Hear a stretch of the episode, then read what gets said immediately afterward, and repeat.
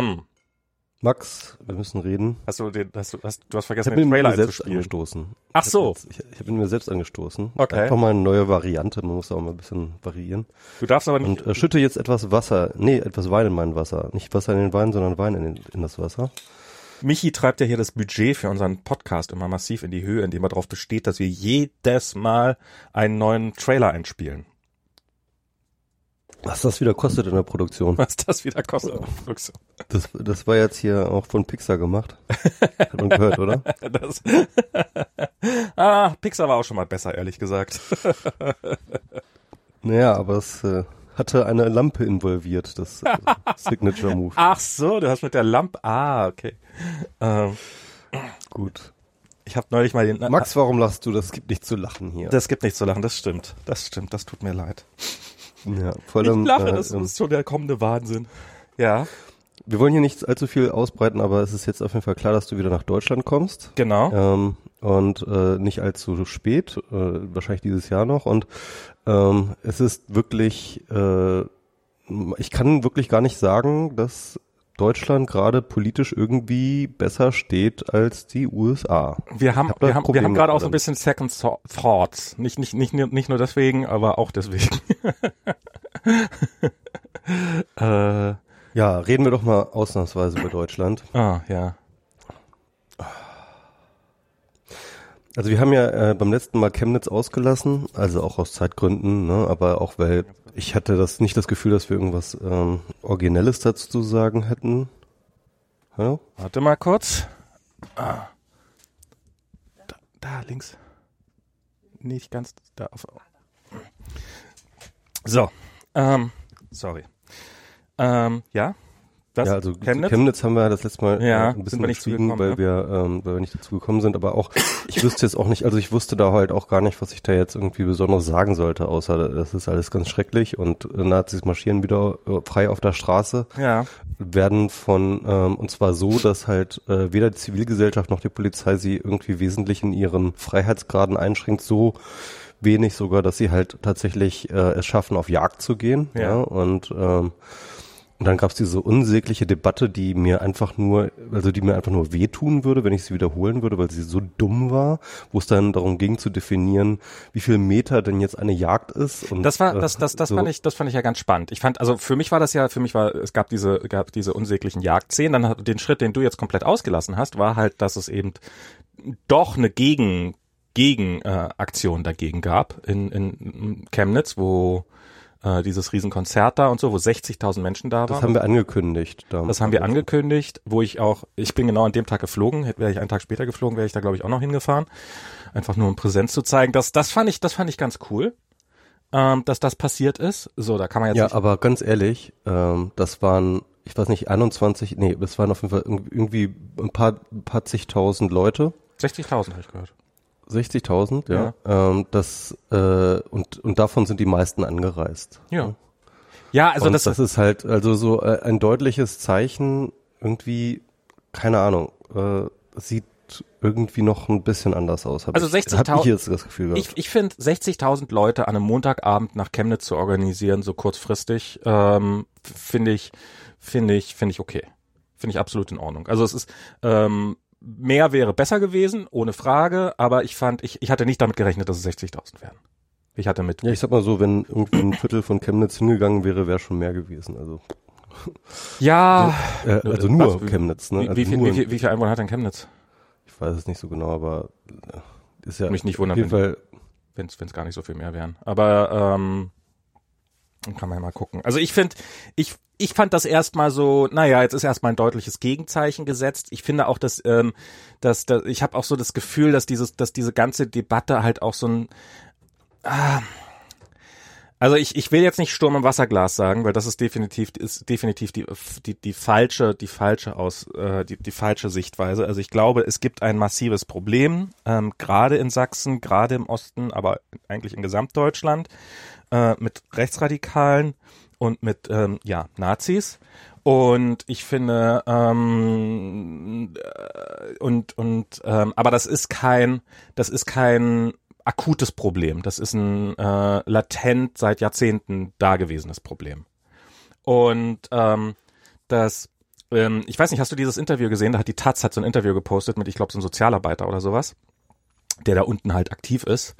Und ähm, der hat das mal so relativ äh, sachlich dargestellt, also sach, sachlich in seiner in seiner Schlimmheit dargestellt. Ähm, und das und das hat mich äh, hat bei mir irgendwie wieder ein bisschen was äh, wieder ein bisschen was was was so, so ja so ein paar Aha-Erlebnisse, aber auch so ein ja da erkenne ich mich wieder Erlebnisse gefunden. Also der hat halt erzählt, ja ich bin schon als Kind also als Teenager bin ich selber von irgendwelchen Nazis zusammengeprügelt worden, äh, zusammengeschlagen worden und ja, was ist aus den Nazis geworden? Naja, die, die, die leben da immer noch, die haben jetzt halt Kinder und jetzt sind die Kinder wieder Nazis. Also das ist quasi schon so ein Generationending inzwischen. Ja, und das ist jetzt ähm, das ist jetzt, also was da jetzt, was da in Chemnitz zum Vorschein gekommen ist, das ist, das ist nichts irgendwie, was seit seit der Flüchtlingskrise existiert oder seit Facebook existiert oder seit Anfang des Jahres existiert, sondern es ist eine Struktur, die seit spätestens äh, nach der Wende angefangen hat, wahrscheinlich schon deutlich früher und die da seit Jahrzehnten, ähm, also so, dass er halt in die zweite oder vielleicht sogar schon dritte Generation geht. Ähm, und und ähm, ich weiß nicht, hast du diesen diesen Artikel gelesen über dieses äh, über dieses äh, über dieses jüdische Restaurant in in Chemnitz? Ja, ja, das dann auch überfallen wurde, ne? Nein. Oder, oder, oder das halt irgendwie äh, bedrängt wurde oder so. Die Seiten, nee, die, die, die, halt, die, die halt schreiben ja in den letzten, uns gibt seit zehn Jahren und in der Zeit haben, haben 400 Anschläge auf uns stattgefunden. Okay, krass, ja. Und, also ich habe den, ich hab, ich hab also die wirklich Headlines so eine gesehen, Zahl. Was? Hm. Also und und die halt sagen, hey, wir gehen auch gar nicht mehr zur Polizei, weil die Polizei macht eh nie was und es kostet uns nur viel Zeit und sowas. Also die so, die so ein Modus operandi damit gefunden haben und dann halt auch so ein bisschen beschrieben haben, wie die Polizei da, äh, wie sich die Polizei verhält und sowas. Also dass sie haben sie irgendwann mal einen Schweinekopf vor die Tür gelegt und sowas und ähm, dann ist die Polizei da erstmal durch quasi durch den ähm, durchgetrampelt und dann haben sie versehentlich die äh, den, den Schweinekopf dann nicht zur Auswertung geschickt, sondern zur Tiermittelverwertung und so und ähm, und haben nebenbei sich noch in das Restaurant gesetzt und haben da erstmal gefrühstückt und haben ihre Kollegen zum Frühstück rangeholt.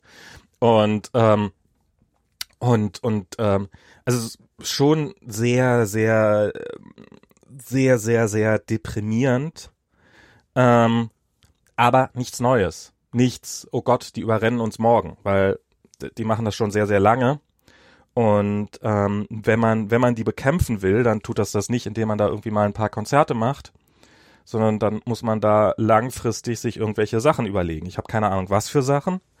Ähm, der der Sozialarbeiter da war der Meinung, dass Jugendarbeit hilft. Das klingt jetzt erstmal für mich total plausibel.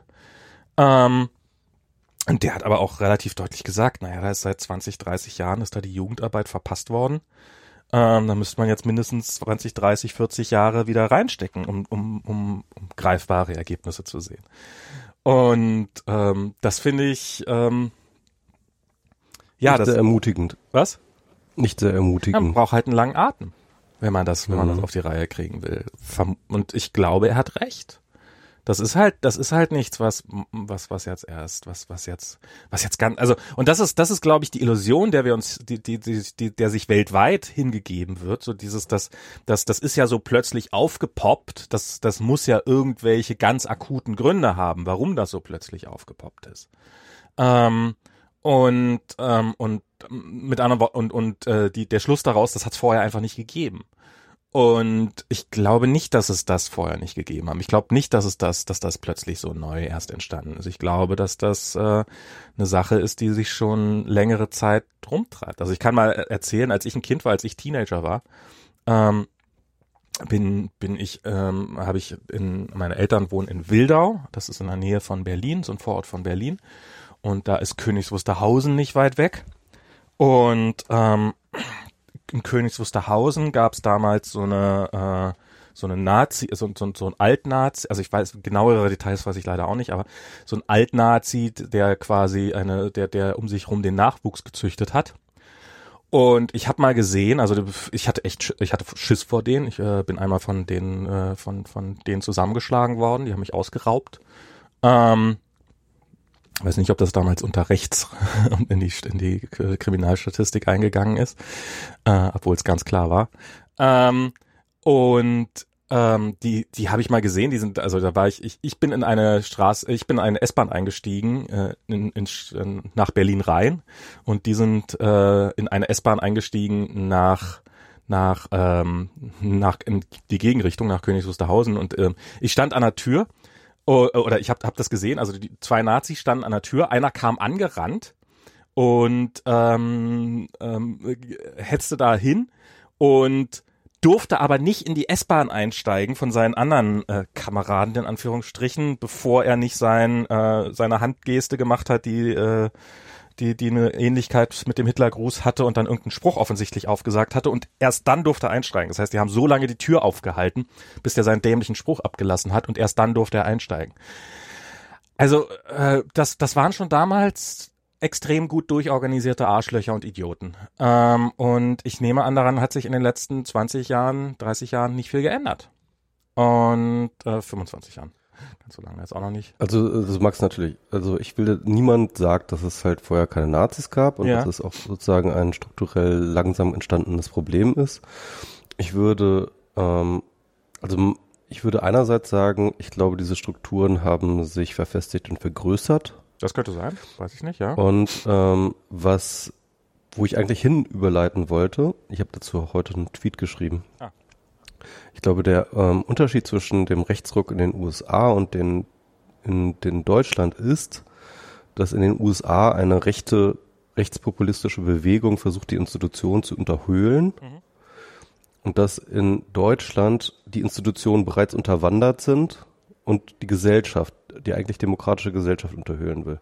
Also was mir Angst macht, sind gar nicht die Nazis da auf der Straße, das ist auch ganz schlimm und ja. so weiter und so fort, sondern es ist vielmehr tatsächlich der institutionelle Umgang damit. Also mhm. einerseits das Versagen der Polizei und ich würde ganz behaupten, das ist ein teils ähm, zugelassenes Versagen mhm. in Sachsen. Also weil in der, weil die sächsische Polizei und die sächsischen Neonazis da passt halt häufig nicht mehr ein Blatt Papier dazwischen. Ähm, und das gilt nicht nur für die Nazis, das gilt auch für Teile der Justiz. Das äh, haben wir auch mal wieder festgestellt, wie halt dort ähm, Staatsanwaltschaft und äh, Richter entsprechend ähm, mit Aussagen und Urteilen auffielen, die sehr zu äh, der, die, die, die sehr aufmerksam machen. Mhm. Ähm, das geht aber auch über Sachsen hinaus und die institutionelle Verwirkung in Sachsen, sondern das geht natürlich bis, und da reden wir jetzt gerade ganz toll drüber, es geht bis halt hoch zu äh, Hans-Georg Maaßen, der ähm, meines Erachtens ein rechtsradikaler Verschwörungstheoretiker ist. Ähm, der aber halt der, oberst, der, der oberste Verfassungsschützer ja. ist, ja. Und ähm, und das ist das, was ich meine. Also die Institutionen sind in Deutschland, also vor allem die Sicherheits, ähm, polizeilichen und Sicherheitsinstitutionen äh, sind, da habe ich das Gefühl, so sehr durchsetzt mit im Endeffekt ja eigentlich äh, sozusagen verfassungsfeindlichen Elementen, dass, äh, glaube ich, die Zivilgesellschaft dagegen noch relativ harmlos aussieht im Vergleich. Also ich meine, wir mhm. haben diese Nazis, wir haben die ja. AfD, wir haben äh, diese rechtspopulistischen Kräfte, aber die sind vergleichsweise, wenn du es mit anderen Ländern vergleichst, glaube ich, tatsächlich relativ, relativ klein. Ähm, wir haben eher das Problem, dass unsere Institutionen halt schon ganz stramm rechts stehen rechter als äh, zumindest einige Institutionen Zivilgesellschaft. Ja, wahrscheinlich mehr. Also das ist natürlich auch immer Spekulation, aber ähm, es fällt auf, äh, wie äh, gab ja diesen Tweet von einem Journalisten, der meinte, er hätte mit einem Polizeichef oder sowas geredet und der meinte halt irgendwie, naja, also ähm, wir müssen ja jetzt hier, äh, wenn es nicht unser Job wäre, sozusagen so linke Demonstrationen zu schützen, äh, werden wir auf der anderen Seite stehen oder Klar. sowas, ja. Also ähm, äh, ich sag mal so, ähm, ich sag mal so, der, die, die, die, die paar tausend Nazis, die dann in Chemnitz marschiert sind, ja, mhm. die, die hätten wahrscheinlich noch mal irgendwie 2000 draufgekriegt, wenn die Polizei frei gehabt hätte. Ja. Ähm, und das hat man ja auch an diesem LKA-Mitarbeiter, den, den, den Hutbürger, ja. Ja. Ähm, also ich meine, es, es, es, es, also es mehren sich die Anzeichen. Es gibt natürlich, ich habe keine belastbaren Daten darüber. Mhm. Aber es mehren sich die Anzeichen, dass ein substanzieller Anteil der deutschen Institutionen ähm, von der AfD-Ideologie mäßig nicht zu unterscheiden ist. Mhm. Also ich, das ist wirklich. Ich glaube beim Verfassungsschutz ähm, ich, also me meine Meinung ist, der, also der Verfassungsschutz, ich habe irgendwann mal eine Geschichte, ist schon länger hergelesen, so, so, so, so, eine, so eine verkürzte Geschichte des Verfassungsschutzes, der ist im Wesentlichen aus Nazi-Organisationen hervorgegangen. Das ja. waren halt alte Nazi-Organisationen, die sind dann nach dem Zweiten Weltkrieg, haben sie halt quasi dann zum Verfassungsschutz umdefiniert, ähm, haben die so ein bisschen auf, äh, ihr seid doch jetzt alle bestimmt Demokraten. Ja, hier, hier, hier, hier, irgendwelche Nazis hier. Nein, nein, nein, nein. Ähm, und sie was, sie was, sie was, er was, er was. Genau. Äh, ich bin da irgendwie drauf gekommen, ich weiß nicht, äh, ich weiß, äh, äh, wann, wann es jetzt war, das ist wirklich erstaunlich oft wie so, so, nein, nein, hier doch, nein, hier doch keine Nazis, hier doch nicht, hier doch nicht, bloß weil da Leute hier den rechten Arm heben und Heil Hitler brüllen, das, das, das ist doch keine Nazis, also, oh Mann. Und ähm, ich also der Verfassungsschutz, ich vermute mal, der hat historisch seine Aufgabe gesehen, die Verfassung äh, gegen die Gefahr von links zu schützen. Dass es von rechts sowas wie eine Gefahr geben könnte, dass das, äh, das taucht, glaube ich, in deren Weltbild nicht auf.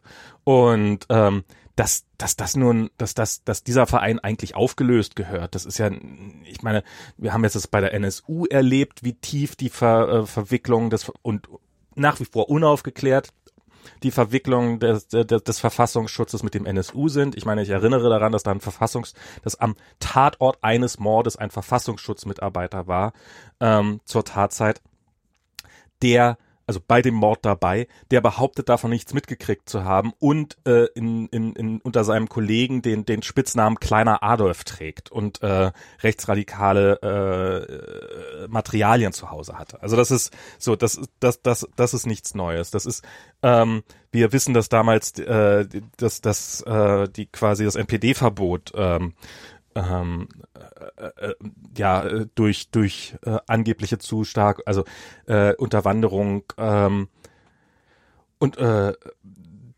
verhindert genau, also verunmöglicht ja, ja. gemacht haben. Ähm, das Verbotsverfahren wurde eingestellt, weil ähm, die meisten Leute, die dort äh, im Bericht standen, sowieso schon irgendwie V-Menschen vom Verfassungsschutz. Genau. Und also das ist, ich finde nichts, also ah. alles, was Maaßen jetzt macht, das passt in das Bild, das ich sowieso vom Verfassungsschutz schon hatte. Also ich finde, ich finde die, finde die Offenheit und und dieses, die die die die Art, wie er es macht, die finde ich schon krass. Also dass die, dieses, dieses Interview mit der Bild und sowas, dieses, diese Nummer, die er da aufgedreht hat. Ähm, und das, die ist ja auch erstaunlich clever, muss man auch mal sagen. Ähm, das, ich find's unfassbar, wie es geschafft hat, dieses, dieses eigentlich, weil, weil das ist nämlich was, was ich eigentlich wollte, äh, was ich nämlich sagen wollte. Das ist nämlich eigentlich gab es so, ja, es sind Nazis in Chemnitz äh, äh, marschiert, aber es gab, es gab ein starkes, äh, starkes ziviles Gegenengagement. Du findest es jetzt nicht stark genug. Ich fand es schon relativ stark. Und das hat Maßen dieses Bild komplett zerstört durch, durch seine, durch seine dämliche Aussage. Und plötzlich hat man dann angefangen, eben, wie du richtig sagtest, so angefangen, diese bekloppte Metadiskussion zu führen. Ähm, was, was ich ja besonders geil finde, dass ja ich weiß nicht, also ich kann mir nicht vorstellen, dass die das unterbewusst machen, dass irgendwie, dass jemand hat drei äh, Kritiken gelesen, so, oh Gott, jetzt findet ja eine Treibjagd auf Maßen statt. Ähm, ähm, das kann auch nicht sein, ähm, dass, dass diese, diese Kolumnisten, die diese Kolumnen geschrieben haben, ob die, also ich meine, es ist doch wirklich ein Mittelfinger, wenn, wenn du vorher eine wochenlange Diskussion darüber führst oder eine tagelange Diskussion darüber führst, ob das jetzt diese Jagd auf Menschen, die da stattgefunden hat, eine Treibjagd war oder nicht. Vor allem Jan Fleischhauer war ganz vorne mit dabei, diese Diskussion zu führen und dann, und dann nennt er das Treibjagd. Genau, das, das, das ist doch, sorry, das ist doch ein Mittelfinger. Das ist doch ein wirklich so, guck mal, wir haben die Deutungshoheit. Wir haben, wir, genau. wir, wir bestimmen, was, was als Treibjagd bezeichnet wird. Das ist wirklich absurd. Das ist wirklich eine, also bestimmt, du hast recht, das ist eine Machtdemonstration. Das ist halt, guck mal, so ein Quatsch können wir verzapfen. Genau. Wir können nichts dagegen tun. Es ist halt wirklich, wirklich, wirklich Arroganz ohne Ende. Ich meine, ich meine, ich finde halt Fleischhauer sowieso für völlig überschätzt. Aber ähm, ähm, das, ich fand die Reaktionstweets so gut, so irgendwie. Hallo, hallo Jan Fleischhauer, wie viel Meter muss denn eine Treibjagd sein? Ja, ja. Das war ja irgendwie so. Und dann irgendwie jetzt gerade irgendwie, ja, äh, hallo Jan Fleischhauer, ähm, ge, ähm, enden Treibjagden immer in einer Beförderung oder ist das jetzt nur bei Maßen der Fall? Ja.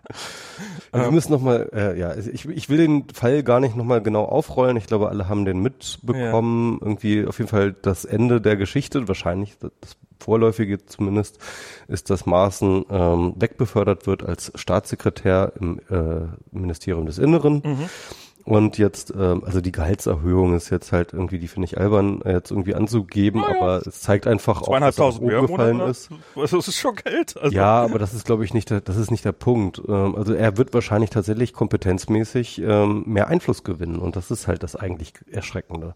Also mir ist es also egal, wie da habe ich, da hab ich, da hab ich unterschiedliche ähm, Sachen gehört, ob er dadurch mehr Einfluss gewinnt oder der Einfluss eher sinkt.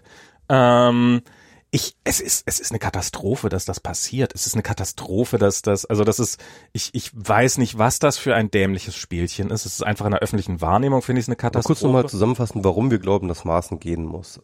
Also, für mich, ich meine, ich, meinetwegen hätte er schon lange gehen müssen. Er hat ja. schon viele Skandale ähm, verursacht, für die ich jedes Mal gesagt hätte, ähm, dass er gehen muss. Also beispielsweise äh, die Landesverratgeschichte gegen ähm, oh Netzpolitik.org. Ja, wo er jetzt ähm, rauskam, dass er mit, mit AfD-Abgeordneten, die darauf keinen Zugriff hatte, genau über diese Dokumente diskutiert hat und denen die vorgestellt hat. Ja, ja, ja. Das ist und, ähm, und, und, und aber für mich finde ich der entscheidende und für mich der absolute Vertrauensverlust ist halt wirklich in die Öffentlichkeit zu gehen und äh, wirklich Falschaussagen zu machen ja. und die Leute in die Irre zu führen, die ähm, auf eine so offensichtliche quatschige Art, also so, so das ist äh, das ist wirklich Trump-Niveau, also wirklich so Lügen, die in der Sekunde, in der man sie spricht, sofort falsch bewiesen werden können. Ja? Mhm. Ähm, so auf dem Niveau. Das ist, das ist halt wirklich so die Trump-Art. Das fand ich wie soll denn, wie soll denn bitte irgendjemand diesem Menschen noch irgendetwas vertrauen? Ja, also zu irgendwas vertrauen. Der Typ ist einfach in jeglicher Hinsicht diskreditiert und das ist völlig unabhängig davon, welche Parteikouleur er hat, welche politische Einstellung er hat. Er hat sich einfach als Mensch, der mit der Wahrheit nicht umgehen kann, diskreditiert. Und damit hat er sich als jemand überhaupt äh, fähig in irgendeinem Beruf meines meines Erachtens. Also ja. ich würde den für, ich würde den nicht mal hier zum Putzen einstellen. Ja, also ganz ehrlich. Aber ähm, wir sind weil doch, wenn ich wenn der sagen würde, ja, äh, wenn ich wenn ich fragen würde, hast du ähm, hast, hast du das äh, äh hast du das Kino ge äh, gesaugt und er würde sagen, ja, würde ich ihm nicht glauben. Ja, also würde, einfach so. Aber wir leben ähm, im Zeitalter von Alternative Facts, das weißt du doch langsam. Genau. Und also, es gibt äh, es gibt natürlich welche, die ihn dafür, also ich meine, einen AfD-Posten hätte der sicher, wenn er wenn er irgendwo rausfliegen würde und wenn er ihn wollte. Und äh, bei denen bei denen hat er nichts verloren. Bei denen ist ja, klar, er, bei ist, denen ist er jetzt der Held. Weil es geht da nicht dann, um die dann, Wahrheit, sondern es geht darum, wer hat zu werden, gestanden dann, dann soll er freigestellt werden und mit denen was machen. Ähm, halte ich für eine plausible Erklärung. Aber ganz ehrlich, ähm, er hat sich für jedes Amt ver, äh, diskreditiert und als allererstes hat er sich für jegliches Form von Nachrichtendienst disqualifiziert. Mhm. Dann ein Nachrichtendienst, der halt wirklich äh, absurde Verschwörungstheorien in die Welt setzt, ähm, den braucht wirklich kein Mensch. Ja, also da, da, ich, ich, ich, ich stimme mit dir total überein, dass, dass, dass dieser Mann, also der, der, der Mann ich, ich meine, einige sagen ja, dass er das nur gemacht hat, um von dem Fall Amrit hier äh, abzulenken, da dass, dass, dass der Verfassungsschutz da ja offensichtlich äh, doch mehr Leute in der Nähe hatte, als wo, wo er auch sehr schnell an die Presse gegangen ist. Ja, da waren keine Verfassungsschutzleute auch nur in der Gegend, äh, was sich ja dann zu, zuerst als hä und dann als explizit falsch erwiesen hat. Und ähm, und es ist halt exakt, du, du hast es gesagt, es ist, es ist halt diese Trump-Art. Es ist halt dieses, es ist irgendwas da, was unbestreitbar ist, dann behauptet man eine Menge Schwachsinn. Und dann sieht man, wie die Medien sich schon gegenseitig zerfleischen werden, weil die eine Seite sagt, ja, ja Treibjagd, das, ja, stimmt ja auch irgendwie, ist ja so nicht wirklich eine Treibjagd. Eine Treibjagd hier laut äh, Jägerbuch der äh, Elefantenjäger von Ausgabe 1968 und plötzlich hast du diese Diskussion. Und plötzlich bleibt bei vielen Leuten hängen, naja, so richtig hat das ja damals nicht, das war ja alles, das war ja schon aufgebauscht von den Medien. Und ähm, anstatt dass du das, das hängen bleibt, was einfach war, dass äh, nämlich äh, Nazis Leute durch die Straßen gejagt haben und äh, die Leute so entsetzt waren, dass sie es immerhin geschafft haben, dann ein paar Tage später äh, eine ziemlich große Gegendemonstration zu machen. Und, und davon hat diese Maßendiskussion komplett abgelenkt. Ähm, sie hat davon abgelenkt, dass die, dass, dass äh, Höcke und und äh, seine Gesinnungsgenossen mit der weißen Rose da durch die, äh, durch auf der auf der Gegen-Gegen-Demo waren. Und ähm, und das ist und und das ja, das ist das das ist das ist echt so wie Trump funktioniert. Das sind so wie diese wie dieses jetzt wo äh, jetzt hier mit den ja in Puerto Rico gab es ja gar nicht so viele Toten. Ähm, so diese ganze Diskussion, wo er äh, wo dann auch, obwohl bei der jetzt gerade mal nicht, da hat es jetzt gerade mal nicht verfangen, aber das sind ja so viele solche Diskussionen, wo es dann, wo es dann, ähm, wo, wo es total offensichtlich ist, dass, dass, dass kompletter Bullshit erzählt wird, aber äh, das offensichtlich für viele Journalisten einfach zu zu verlockend ist, dass da jetzt noch eine Wahrheitsanalyse drüber zu schicken, weil das halt ist auch ihr Job, muss man ja auch sagen. Ähm, und äh, dass, dass, dass man dadurch so, so eine Diskussion komplett vergiften kann. Ja, das ist krass. Und der Typ hätte, der, der hätte rausgeschmissen werden müssen, ohne Frage. Und das hätte schneller kommen müssen und es hätte viel, viel härter kommen müssen. Es hätte wirklich krasser kommen müssen.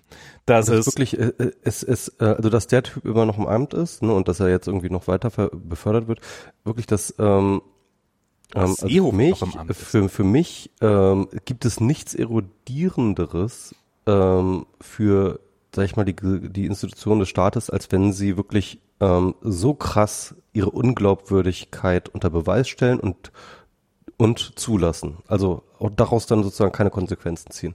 Also wenn Unglaubwürdigkeit akzeptiert und äh, so weiter und so fort wird. Also ganz ehrlich, dass es äh, und konsequenzlos bleibt, ja. Ähm, das ist für mich wirklich eine eine tiefe Erosion, weil, weil ich, der, der Punkt ist, Institutionen sind nichts anderes, nichts anderes. Also es sind natürlich irgendwo Gebäude auch und da waren Menschen und Verträge und so. Das ist alles Quatsch, ja. Mhm. Institutionen sind als aller allererstes sind sie Bündelung von Vertrauen. Mhm. Gesellschaft funktioniert über Institutionen, weil sie Vertrauen bündeln. Mhm. Ja, geht dieses Vertrauen ver verloren, dann ist, sind alle Gebäude, dann sind alle Verträge, dann sind alle Mitarbeiter völlig egal. Mhm. Weil wenn du das Vertrauen in Institutionen verlierst, dann ist einfach alles vorbei. Dann funktioniert das nicht mehr. Dann funktioniert das gesamte Gefüge nicht mehr. Dann ist die Gesellschaft im Arsch. Ja. Und dann ähm, und, und das ist das, was jetzt hier gerade mit dem Vorschlaghammer gemacht wird. Mhm. Ist halt wirklich das Vertrauen in Institutionen zu zerstören. Und das ist halt wirklich sehr, sehr gefährlich. Ja, das ist, ist, ist also dass, dass es sehr, sehr gefährlich ist, das bestreite ich keine Sekunde lang. Ähm, also ich, ich, ich sehe das, ich sehe das mit gigantischer Sorge. Ich sehe da auch, dass halt man, man sieht plötzlich, wie Faschismus funktioniert. So, man fragt sich ja mal, wie, wie kann das denn eigentlich passieren, dass ein faschistisches Regime entsteht, wenn, wenn die Mehrheit der Bevölkerung doch eigentlich dagegen ist. Und, ähm, und jetzt, wenn man sich jetzt so gerade in Deutschland anguckt, hier natürlich auch, aber äh, ich finde es in Deutschland tatsächlich auch dramatischer. Ähm, weil die Fronten so unklar sind und weil ja auch, ich meine, weil sich ja zum Beispiel die die Bild komplett auf die äh, auf die Seite, auf die rechte Seite, auf die AfD-Seite geschlagen hat. Ähm, und so, also auch solche Institutionen, nicht nur staatliche Institutionen. Ja, stimmt, ja. Und, ähm, und es ist halt, und da sieht man mal, wie das funktioniert. Da ist halt ein, da, da sind halt Leute dabei, wie ein Julian Reichelt, der es halt nicht für seine Aufgabe hat, der, der halt, naja, ähm, wenn wir die Auflage steigern können, während wir die Demokratie, äh, während wir die, die AfD oder die Nazis unterstützen, dann müssen wir halt die Auflage steigern. Dann ist das halt ein Preis, den wir zu zahlen haben, so nach dem Motto. Ich weiß nicht, ob er so denkt. Vielleicht ist er auch wirklich davon überzeugt, dass, äh, dass man die unterstützen müsste. Aber so, so diese Gemengelage, dass es da halt so immer so einen Interessenskonflikt gibt. Und hier, wie, wie, wie, äh, ich, also wie halt ähm, Seehofer also ich würde sagen, Seehofer jetzt irgendwie einen Vorwurf zu machen, ist mittlerweile überflüssig, weil ich glaube, der Mann ist einfach unzurechnungsfähig inzwischen. Also ich würde ihn jetzt nicht mehr als Agitator. Dem ist einfach alles egal. Ich würde ihn nicht mehr als alles agieren. egal. Nee, der, der, dem ist nicht alles egal, der will nur noch, ich, ich weiß nicht, was er für ein Ziel hat, aber der sieht rot und will nur noch genau dieses eine, ich würde sagen, Merkel stürzen oder irgendwie der sowas. Der nimmt einfach alles mit, was noch geht. Genau. Der, der weiß, er ist sowieso erledigt, er ist in der CSU erledigt, er wird der, ähm, er, er wird bei der Bayernwahl, wird er das Scapegoat sein, ne? wenn es irgendwie, äh, und zwar egal, was er macht, wird das Scapegoat für das äh, schlechte Ergebnis sein. Naja, ähm, nicht, er, nicht wird, er wird äh, in der Bundesregierung geschasst, sobald äh, kann, äh, die, die Wahl, Wahl vorbei ist, wird Merkel ihn rausfeuern. Ähm, und zwar unter wahrscheinlich ja, und zwar äh, mit dem Nicken der CDU, ja. Das heißt also mit anderen Worten, in jeder Ebene ist seine Karriere vorbei. Ja. Ja. Das weiß er und es ist völlig egal, was er macht. Diese Karriere ist vorbei. Also kann er, äh, und, und ich glaube, das ist so ein Ego-Trip, dass er jetzt sagt, okay, ich mache jetzt hier nochmal irgendwie so viel kaputt, wie noch irgendwie geht. Ja, das ist, das ist, das ist, äh, der, der, der Skorpion. Äh, Wir hatten ja vor ein paar Sendungen über diese ganze Ethereum-Sache, hatte ich ja mal dieses Bild von dem Mhm. Skorpion, der den Frosch, äh, der, also der, der Frosch hilft dem Skorpion übers, über den Fluss und der Skorpion äh, mitten auf dem Fluss äh, bringt der äh, sticht der Frosch, äh, der Skorpion den Frosch und der Frosch fragt, warum machst du das? Du stirbst doch mit. Und dann äh, antwortet der Skorpion, ich bin halt ein Skorpion.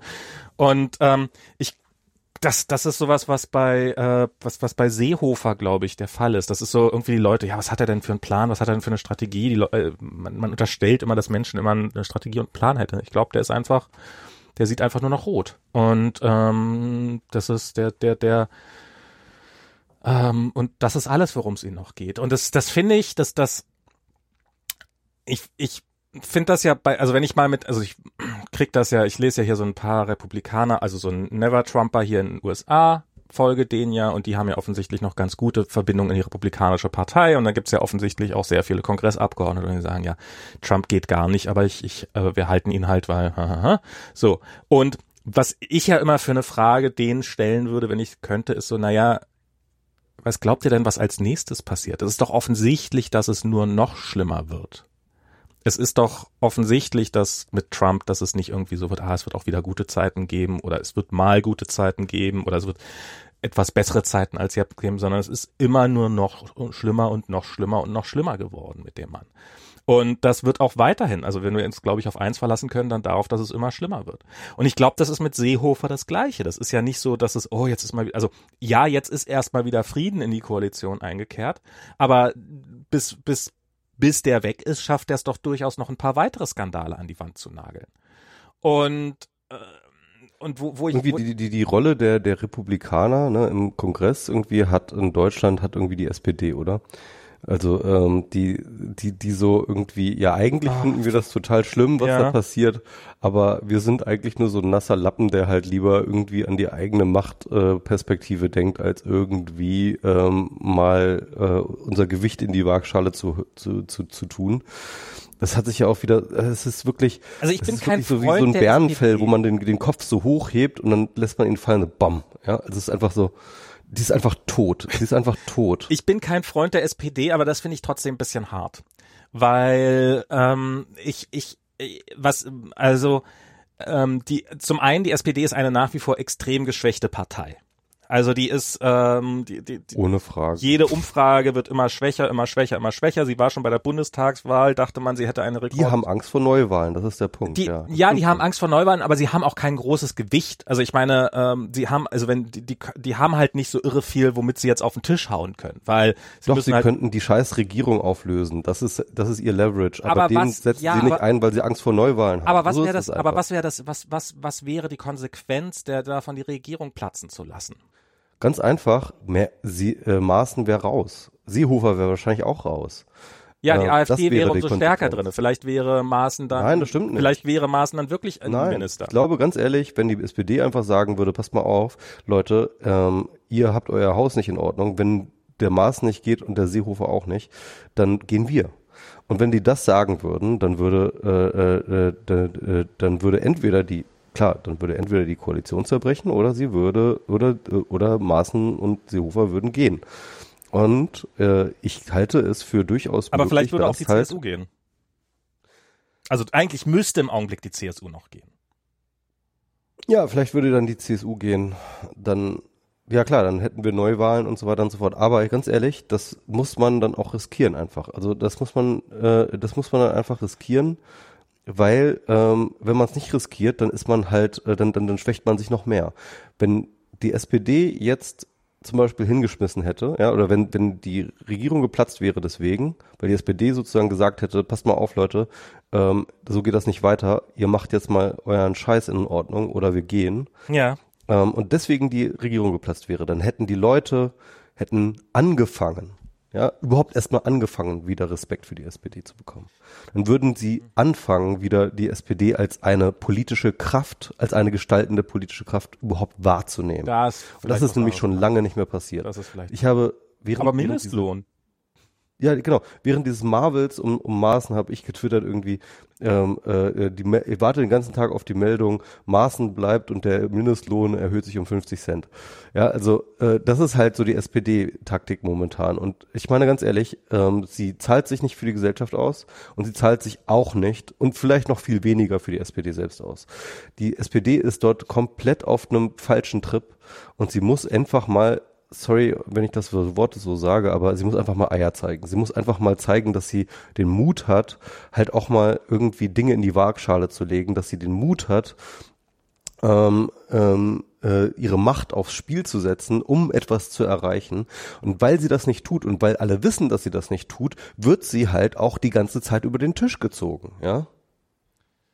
Ja, keine Ahnung. Also ich, ich. Das ist nur noch ein Bettvorleger, echt. Ja, ja, ja. Also dass, dass, dass, dass die SPD jetzt äh, keine, keine, keine Position der Stärke hat, ist jetzt, äh, das ist oder kein, kein, kein Bild der Stärke ist, das ist, äh, dem will ich nicht, das will ich nicht bestreiten.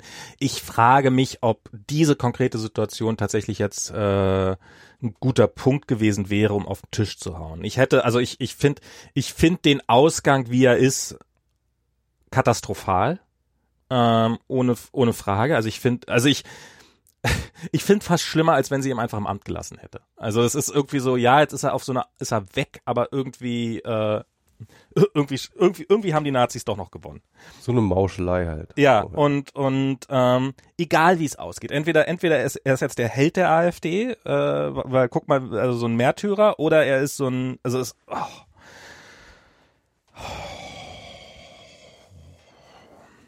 Ach ja. Ich find's, ich find's, aber ich, ich glaube, das ist nichts, was man irgendwie mit, äh, mit, mit kurzfristiger, also ich glaube, ich, ich glaube, dass, äh, ähm, mh, mm, also ich glaube, Seehofer wird wegge weg sein bald, aber damit werden die Probleme natürlich nicht gelöst sein. Und ähm, und äh, ich bin ja übrigens, ist, ist es jetzt eigentlich Seehofers Job, den neuen Verfassungsschutzchef zu ernennen? Wahrscheinlich, ja. Das ah. ist auf jeden Fall unter seiner Behörde. Juhu. Das wird richtig gut, ne? Ja. Wahrscheinlich. Ey, was, was? Äh, ich kann mir, was, was, wer das jetzt wird? Ich hab, ich hab's, ich weiß, ich weiß, ich weiß. Ich, meine Prediction. Es wird Hans-Peter Friedrich. Hans-Peter hieß Hans-Peter Friedrich hat ja damals Maßen auch. Ja, ja, ja, ja, ja, ja. Und das ist der Typ, der jetzt immer so AfD-like irgendwie auf Twitter rumrantet. Ach, ist das? Das habe ich das, was zu tun hat. Das habe ich, das habe ich nicht mitgekriegt. Das ist, so. ist total krass, ist total krass. Ähm, also das, das, das, das wäre jetzt nochmal so, also da, also Seehofer versucht ja nach jeder Gelegenheit nochmal so richtig, so richtig einen Haufen dazulassen. So. Ja. Und äh, jetzt äh, Hans-Peter Friedrich. Ich meine, er ist ja nicht nur, er ist ja nicht nur ein rechtsradikaler Hans-Peter Friedrich. Also er ist ja auch noch richtig dumm. Also ist ja so richtig, so richtig, so richtig, richtig dummer Bauer, ja. Mhm. Äh, Nichts gegen Bauern, bitte. ja, also halt äh, einer mit den dicken Kartoffeln, meine ähm, Und ähm, auf jeden Fall also das wäre jetzt nochmal für Seehofer jedenfalls die Möglichkeit, nochmal so einen richtig großen äh, Haufen ins in Ministerium zu legen, bevor er da weggeschasst wird. Ja, das ist also das das ist echt das ist echt irre das zu sehen, wie so also das ist was was was du meintest mit den Institutionen, die so von rechts unterwandert sind. Ich was ich so das Gefühl habe, dass das das, regelmäßige und und ich glaube, ich habe es schon mal ein paar mal hier probiert zu bestreiten äh, beschreiben ist, dass ich das Gefühl habe, dass ähm, und und das ist was glaube ich was ähnliches hier in den USA ist, sind, ist die Situation schlecht, aber ähm, man man hat wenigstens so eine Handvoll, äh, also sie ist wenigstens predictable schlecht, sage ich jetzt mal inzwischen. Also das ist halt, äh, es, es gibt halt bestimmte Institutionen, die die die die mitmachen bei dem ganzen Trump-Scheiß, ICE und sowas, also die diese, die, ähm, aber es gibt auch welche, die da nicht mitmachen und sowas. Und darauf kann man sich relativ gut, also es gibt, es ist wirklich irgendwie ein, ein, ein Wettstreit, sage ich jetzt mal, innerhalb der Gesellschaft. Und in Deutschland habe ich habe ich so dieses Gefühl, dass das alles wesentlich leiser ablief dieser, aber dass das halt so ein, so ein, so ein, wie so ein Seismic Shift war, weißt du, so, so, wie so plötzlich so, wumm, rutscht alles so einmal nach rechts rüber. Und äh, alles sieht immer noch aus wie gestern, nur dass es irgendwie doch, hä, wieso seid ihr plötzlich alle, hä, wieso seid ihr dann plötzlich alle so, so, äh, so weit rechts? Und man hat plötzlich die gleichen Diskussionen wie, na ja, man kann doch nicht jeden Nazi nennen, nur weil er AfD wählt. Und jetzt hast du plötzlich dieses, man kann doch nicht äh, jemanden Nazi nennen, nur weil er Herr Hitler brüllend durch die Straßen rennt. Und ähm, Oder weil er neben jemandem rennt, der Oh, Heil Hitler ja, brüllend oder- oder weil er- Straße rennt und, ja, also und, und, und kurz mal sein Plakat hält. Und die, die, diese Aussage, ja, und diese Aussage, so, äh, so was ja früher, naja, äh, die Leute können doch gar keine Nazis sein, die Nazis sind doch alle tot. Was du, was du früher nur von wirklich dummen Rechten gehört hast, ist, ist, habe ich in den letzten Wochen öfters mal gehört von Leuten, von denen ich da gedacht hätte, so, glaubt ihr nicht, dass die noch, dass das Gedankengut weiter existieren könnte? Und, ähm, und wo man, wo ich mich wirklich langsam frage, was müssen denn die Leute tun, um endlich mal als Nazis bezeichnet zu werden? Ich meine, sie geben sich doch wirklich alle Mühe. Und ähm, wenn sich eine Hooligan-Gruppe Adolf Hitler nennt, ich meine, irgendwann muss man doch nun wirklich mal und und das ist so, so ja, ich habe da das Gefühl, dass da so die Bild, dass die, ähm, ich meine, dass die Bild ein Drecksblatt ist, dass äh, dass das das, war sicherlich jetzt für niemanden was Neues, aber dass, dass die wirklich so, äh, mit welcher Selbstverständlichkeit die auf diesem reaktionär-faschistischen ähm, Zug aufspringen, das finde ich, das finde ich schon echt Hut ab. Also so, so wenig, ähm, also das hätte ich, also pff, ist das irgendein Medikament, was einem da, da was einem, was einem da die Gewissensbisse nimmt, oder hat, hat, hat hatten die von vornherein keine? Also das ist Ja, es ist echt schwierig. Es ist, ähm, also ich, ich bin, äh, weißt du, das ist das, ich habe, ich meine, okay, das hat man wahrscheinlich halt immer, auch gerade wenn man älter wird, so dieses Gefühl, dass alles immer schlimmer wird. irgendwie. ja. So irgendwie, dass halt nichts, also wirklich nichts besser wird. Ich meine, wir hatten jetzt noch irgendwie diese äh, EU-Urheberrechtsgeschichte, ähm, wo im Endeffekt sozusagen der worst possible outcome rausgekommen ist. Ne? Hm. Und äh, ich habe äh, Julia äh, äh, kurz vorher eigentlich ähm, nochmal äh, noch mal sehr intensiv mit ihr geredet letztens irgendwie. Julia Rediger. Hochzeit. Re Reda. Reda. Reda ist sie. Genau. Wir waren auf, gemeinsam auf einer Hochzeit und da habe äh, hab ich nochmal ziemlich lange mit ihr darüber geredet. Pirat und Und- Abgeordnete im, im EU-Parlament.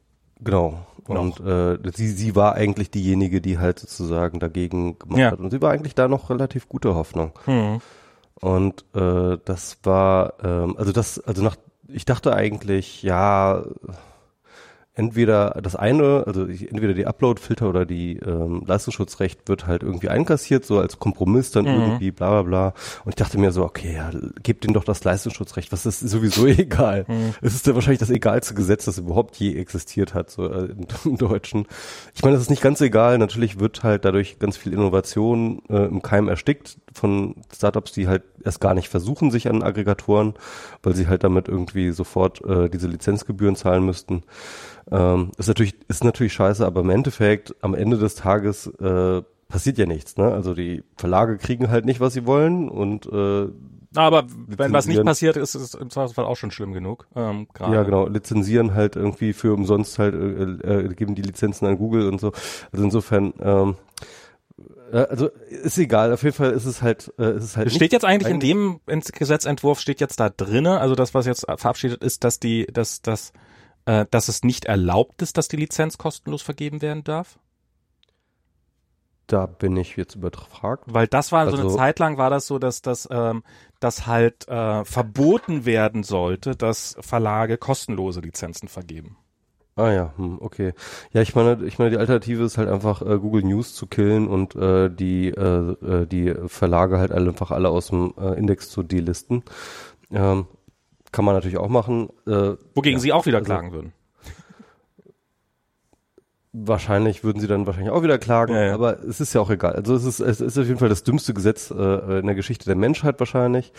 Ähm, und äh, jedenfalls äh, äh, die Upload-Filter sind das wirklich gefährliche so, ne? Irgendwie, weil halt da ähm, wirklich sozusagen so ein Zensurmechanismus eingeführt wird, der ähm, sozusagen global auf allen wesentlichen Plattformen installiert ähm, alles durch so einen Filterchip geschickt und äh, diese Filter nicht gut funktionieren, wie wir halt in der Vergangenheit immer wieder gesehen haben und diese Filter vor allem auch genutzt werden, um unliebsame Inhalte äh, rauszufischen. Und also jetzt mal so ein paar Beispiele für, für, ne? für Sachen, die nicht, wo es nicht funktioniert. Jetzt gerade in den letzten Wochen kam eins hoch, jemand hat ein Beethoven-Stück auf seinem Klavier gespielt ähm, und hat dann, hat dann das Ganze äh, hochgeladen, in dem Fall bei Facebook, und dann hat Sony gesagt, nee, nee, an Beethoven-Klavierstücken, da haben wir die Rechte dran. Das Und- Bullshit, ne? Na- natürlich ist das- gemeinfrei. Natürlich ist das gemeinfrei und er hat, wie gesagt, er hat seine eigenen Hände gefilmt, während, also es ist 100 Prozent Ja. äh, legal. Und dann hat er gesagt, nee, das ist Beethoven, der ist schon lange tot und äh, ich Er habe hat halt so genau gespielt, so dass es halt der Algorithmus als äh, äh, äh, erkannt hat. Ne? Genau, das ist das ist sowas, was passiert, was ich was ich höre, was hier von ähm, von von der ähm, von der ESA Mitarbeiter hören, die dann regelmäßig probieren irgendwelche irgendwelche NASA-Videos, die Public Domain sind, bei ähm, bei bei äh, YouTube hochzuspielen und die dann geblockt werden, weil es halt irgendwelche ähm, weil es halt irgendwelche Fernsehsender gibt, ähm, die Nachrichtensendungen produzieren und die dann halt NASA-Material da einbauen und die dann pauschal sagen, ja, alles, was ihr, was, in dem Beitrag haben, haben wir das Copyright drauf. Und ähm, also wo sich, wo sich, wo einfach jemand behauptet, er hätte das Copyright, weil er zu faul ist, äh, ähm, zu sagen, nee, aber da hat noch jemand anders das Copyright drauf und wir haben gar nicht das Copyright. Und ähm, da, daraufhin werden dann halt andere, also im Zweifelsfall wird dann sozusagen der Originalautor lieber gesperrt, als dass irgendein Nachrichtensender, der darüber berichtet hat, gesperrt wird. Ja. Wobei man sagen muss, das sind natürlich alles Kalibrierungsfragen und im Zweifelsfall könnte Google dann auch einfach mal ein heiteres Regime einführen im Sinne von, wer halt äh, Material claimt, das nicht ihm gehört, äh, wird halt gebannt von äh, äh, von von Cop äh, Content ID, das die, die der Ja, ich weiß aber nicht, ob sie das in Europa können. Weil da gibt's ja Gesetze, wie diese Upload-Filter jetzt auszusehen haben. Und ich weiß auch nicht, ob der DMCA das erlaubt, hier der, Amerik- das entsprechende amerikanische Gesetz. Nee, das, Ähm, das, äh, da- hat Google ja eine gewisse einen Spielraum. also hier, hier in Ne? Europa, äh, hier in den USA hätten sie einen gewissen Spielraum. Ich weiß nicht, wie groß der Spielraum in, in, in, in Europa ist. Und Auf jeden halt, Fall, Upload-Filter sind halt echt schlimm. So. na, ich frage mich bei den Upload-Filtern, wie weit sollen die Dinger denn gehen? Also ähm, ist ist damit ist damit ein ein also was was muss alles durch Upload-Filter durch? Ähm, okay, Sachen, die bei YouTube draufgestellt werden, Sachen, die tausende Zuschauer haben. Ähm, aber wenn ich dir jetzt eine end-to-end verschlüsselte iMessage schicke, muss dann jeder Satz erstmal durch einen Upload-Filter durchgejagt werden. Das geht ja gar nicht. Dann, Dann ist wär ja dann ist ja die dann, dann ist ja die ja nicht mehr Verschlüsselung end-to-end. hinfällig. versch- Genau, ja. Also dann heißt das, dass meine end-to-end verschlüsselte Nachricht muss vorher erstmal durch einen Upload-Filter durch. Da könnte man jetzt sagen, ja, Ja, die das ist ja End-to-End-Verschlüsselung wird sowieso bald einkassiert, das ist doch klar. Ähm, und, und dann werden jetzt die Leute sagen, na ja, aber niemand hat ja vor, äh, eins zu eins Nachrichten. Aber was ist denn, wenn man irgendwie eine, eine iMessage-Gruppe oder eine WhatsApp-Gruppe hat mit 500 Empfängern? und 500 irgendjemand, Millionen, was? theoretisch. Also ich meine, theoretisch Oder kannst 500 du das Millionen. Ja, sa- sa- sagen wir mal kannst irgendwie so eine Zahl, skalieren. Wo es schon so ein bisschen, wo es schon, ja, okay, das ist schon nicht mehr so. Und Ja, okay, also wenn dein Gerät halt ähm, eine Message für 500 Millionen Leute verschlüsseln muss, dann wird das schon auf jeden Fall mit dem Speicher eng, aber nö, wieso? ähm, äh, zumindest mit, den, mit der Prozessorleistung irgendwann, ne? Also, wieso muss ja nur einmal verschlüsseln und dann den Schlüssel verschlüsseln? Nee, nee, nee, nee, nee, nee, du musst ja für jeden Empfänger einzeln verschlüsseln. Warum? Das ist ja jedes, für jeder Empfänger hat ist einen ein anderen. Public Key. Nee, das, Jeder, jeder Empfänger hat einen anderen Public Key. ja, aber das ist doch, das ist doch Blödsinn. Du brauchst doch nicht, du brauchst doch nur den Schlüssel zu verschlüsseln. Ich meine, du schickst doch, wenn ich, wenn ich jetzt an fünf Leute ein Bild schicke, dann müsste ja auch das Bild fünfmal verschickt werden. Das wäre ja totaler Wahnsinn. Ich glaube, das machen die so. Ich, also was ich glaube, was gesagt. die machen, ist, die generieren einen Schlüssel, mit dem ist das Bild verschlüsselt und dann verschlüsseln sie den Schlüssel nochmal mit und da, der wird dann für jeden einzeln verschlüsselt. Also Und dann kriegt so ein, jeder quasi ähm, eine individuelle Nachricht mit dem Schlüssel, mit so dem das Shared, also so, so, ein Shared Key für, für, für das Bild. Genau, so würde ich zumindest äh, implementieren. Ich glaube, so machen sie es auch. Ähm, Ah, weiß ich nicht, ob das nicht irgendwie sozusagen schon wieder irgendwie ähm, sicherheitsmäßig äh, eine Einschränkung wäre. Weil's, da, ob, ob das dann sozusagen noch Ende zu Ende verschlüsselt Das ist noch wäre, Ende. sozusagen. klar, da kriegt ja niemand auf. Muss halt den, müsstest den Schlüssel für den Schlüssel knacken. Dann, dann, also ja, es wäre auf jeden Fall sinnvoller, hast du schon recht, aber es Ich glaube, so wird's halt gemacht. Also ich glaube, das kann man relativ einfach mal überprüfen, wenn man einfach mal über eine definierte Leitung ein und dasselbe Foto an per WhatsApp an eine Person schickt und dann an, sagen wir mal, an 50 Personen. Ja, es, es ist hundertprozentig so, weil äh, in WhatsApp ist es nämlich so, wenn man ein Video verschickt und ich verschicke das gerne mal an eine Gruppe, ähm, und dann muss es hochgeladen werden, dann siehst du, wie dann der Hochladebalken aussieht. Und dann verschicke ich das identische Foto ein paar Sekunden später oder das identische Video nochmal an eine andere Gruppe. Und da ist es dann sofort da. Da wird's dann nicht noch offensichtlich nicht nochmal hochgeladen. Also okay, also das heißt, die Videos, die du per WhatsApp schickst, werden hochgeladen auf den Server von WhatsApp oder was? Ähm, na, erstmal läuft sowieso alles, glaube ich. ich. Ich weiß nicht, wie WhatsApp genau funktioniert, aber erstmal läuft. Dann ist es ja, dann, dann ist das Video schon mal per se nicht Ende zu Ende. Na, wieso? Es kann, du kannst ja, kannst ja auf meinem Gerät. Wenn WhatsApp diese, diese, dieses Nee, die- Video zu sehen bekommt, dann das wird auf meinem. Gerät verschlüsselt. So, das Video. Und dann Aber wird's wo hoch. wird's denn hochgeladen? Ne, zu WhatsApp. Ja, siehst du, dann ist es doch nicht, dann, dann ist es doch äh, nicht verschlüsselt, oder? Ne, wieso? Wenn es vorher verschlüsselt wird, bevor ich es hochlade, dann ist es verschlüsselt. Aber für wen wird's denn verschlüsselt? Für irgendwen. Das ist egal. Ich, verschlü ich, ich generiere einen Schlüssel. Mit dem verschlüssele ich dann die WhatsApp, das Bild. Das Bild lade ich dann zu WhatsApp hoch und WhatsApp stellt's den Empfängern zu. Die Empfänger können damit erstmal nichts anfangen, weil, hey, ich habe ja gar keinen Schlüssel, um dieses Bild, um dieses Video zu entschlüsseln. Darum wird der Schlüssel nochmal mit dem, mit dem Public Key des jeweiligen Empfängers neu verschlüsselt. Und dann halt nochmal der Public Key zugestellt. Und darum, wenn ich dann dasselbe Video, was ich gerade schon einmal verschickt habe, nochmal an, an, an jemand anders verschicke, ein paar Sekunden später, Muss das Video nicht mehr hochgeladen werden? muss das Video nicht mehr hochgeladen werden, sondern es muss nur nochmal der, der Schlüssel, den ich noch habe, mit dem Public Key des, ähm, des, des, der neuen Gruppe oder des neuen Empfängers verschlüsselt werden. Okay, klingt irgendwie sinnvoll. Ähm, vielleicht kann da irgendein Kryptograf sich dazu melden. Also, Ähm. ich meine, es gibt solche Verfahren, gibt's massenhaft. Du hast ja sowas, was weiß ich was, wenn du zum Beispiel eine Festplatte hast, wenn du dein MacBook die Festplatte verschlüsselst, dann kannst du ja auch dann, dann, ähm, wenn du zwei User hast, muss es ja quasi, ähm, müssen ja mit zwei verschiedenen Passwörtern die, die Festplatte zu entschlüsseln sein. Hm, ja. Und, könnte ähm, ja. und das wird genau so gelöst, dass halt ähm, mit deinem Passwort ist einen ist, ist ein Key ist der eigentliche Key verschlüsselt, der dann mit dem dann die Festplatte entschlüsselt wird. Und darum kannst du auch dein Passwort, dein User-Passwort ändern, ohne dass die gesamte Festplatte neu verschlüsselt werden muss. Wie wir so schnell irgendwie äh, von ähm, äh, von Politik zu Kryptographie gerückt Genau. sind. Aber es, es hängt ja oft auch zusammen. So, und, und wenn ich mich jetzt frage, also sozusagen, wir, wir, wir, äh, du, du verschickst jetzt halt an eine Gruppe von 5000 Aber Leuten, genau, dann verschickst mal, irgendeine mal. Nachricht. Aber die verschlüsselte, die verschlüsselte Video kann dann auf jeden Fall nicht mehr im Upload-Filter irgendwie gematcht werden. Das Naja, aber wenn, wenn jetzt irgendjemand ankommt, nehmen wir mal an, ähm, ich, ich ver verschicke jetzt heimlich äh, FAZ-Überschriften in einer WhatsApp-Gruppe und teilweise Schwein. und teilweise sind diese Überschriften über, über vier Wörter lang. Ähm, ja, genau, ich, ich Verbrecher.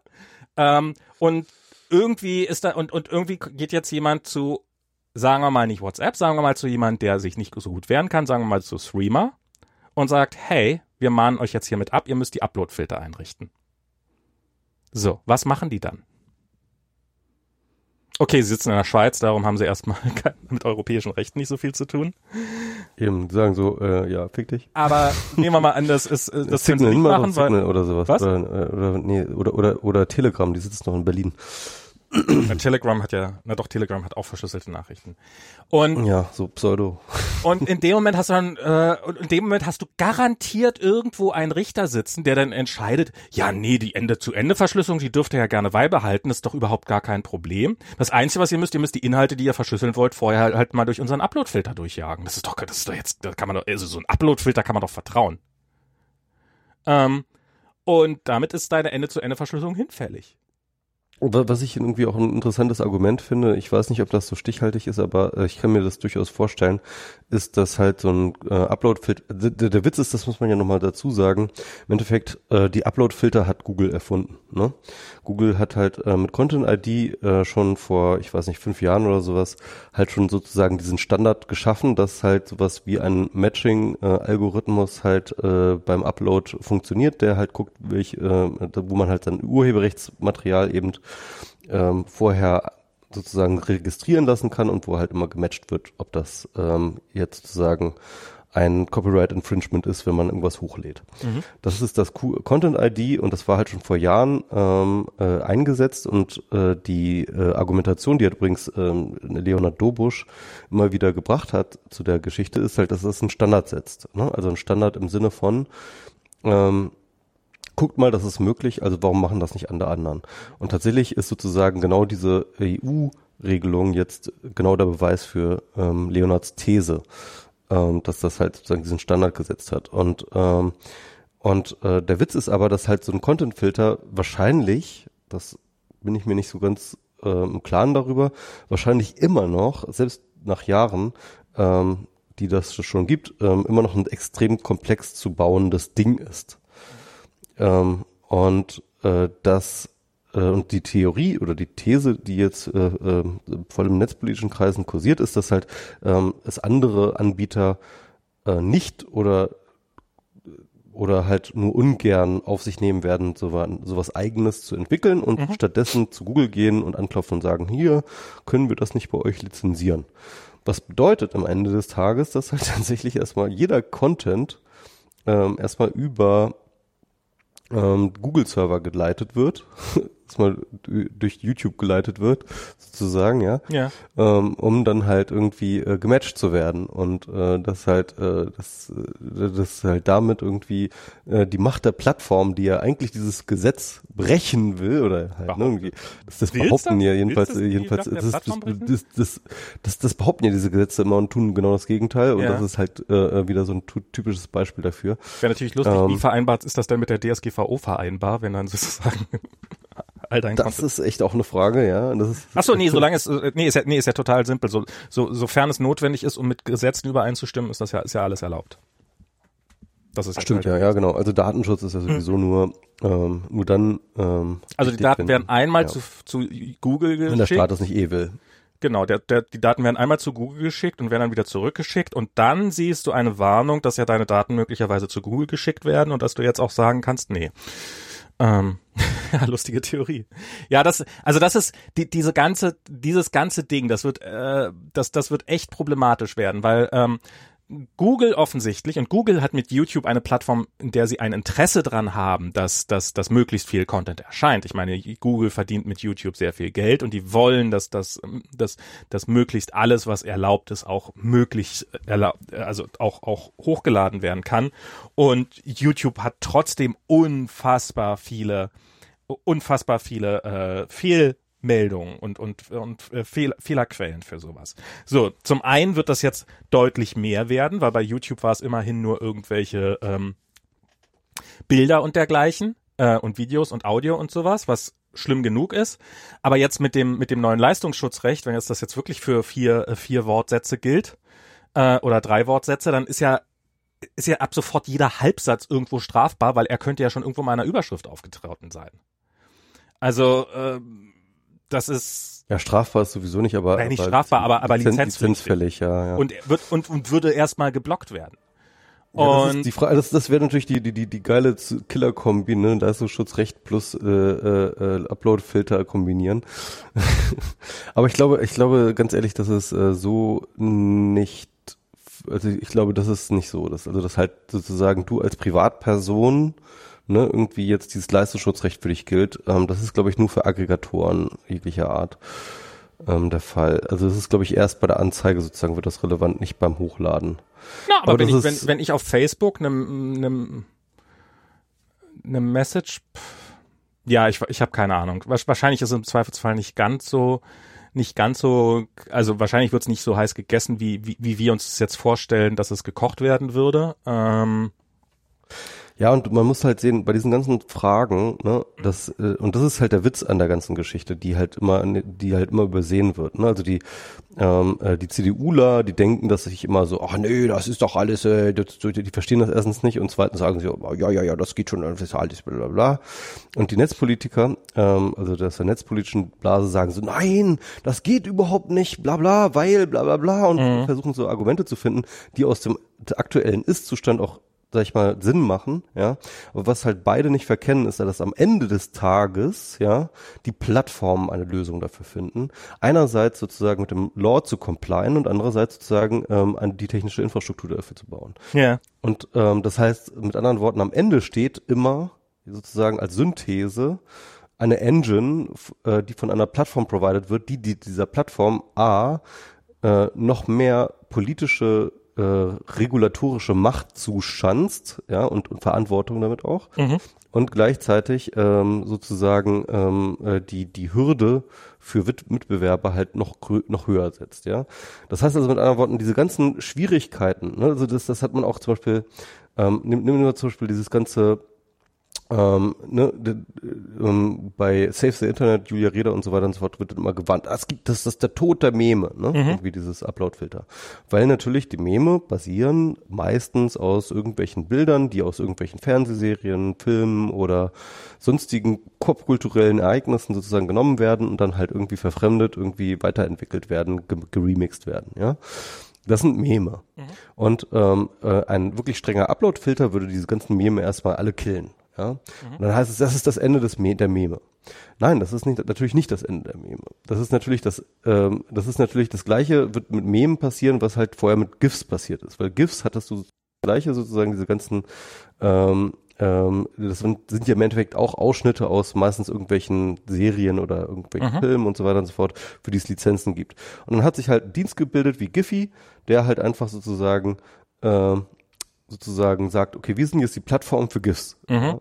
Und wir kaufen einfach die ganzen Rechte für für äh, diese ganzen Plattformen, äh, für, für diese ganzen äh, äh, interessanten Szenen halt einfach auf, ja, und, und, und, und integrieren sie in unsere Plattformsuche und dann können halt die Leute halt GIFs benutzen, ohne dass sie irgendwelche rechtlichen ähm, äh, Komplikationen eingehen, weil sozusagen die rechtliche Frage wegabstrahiert ist in die Infrastruktur von Giphy.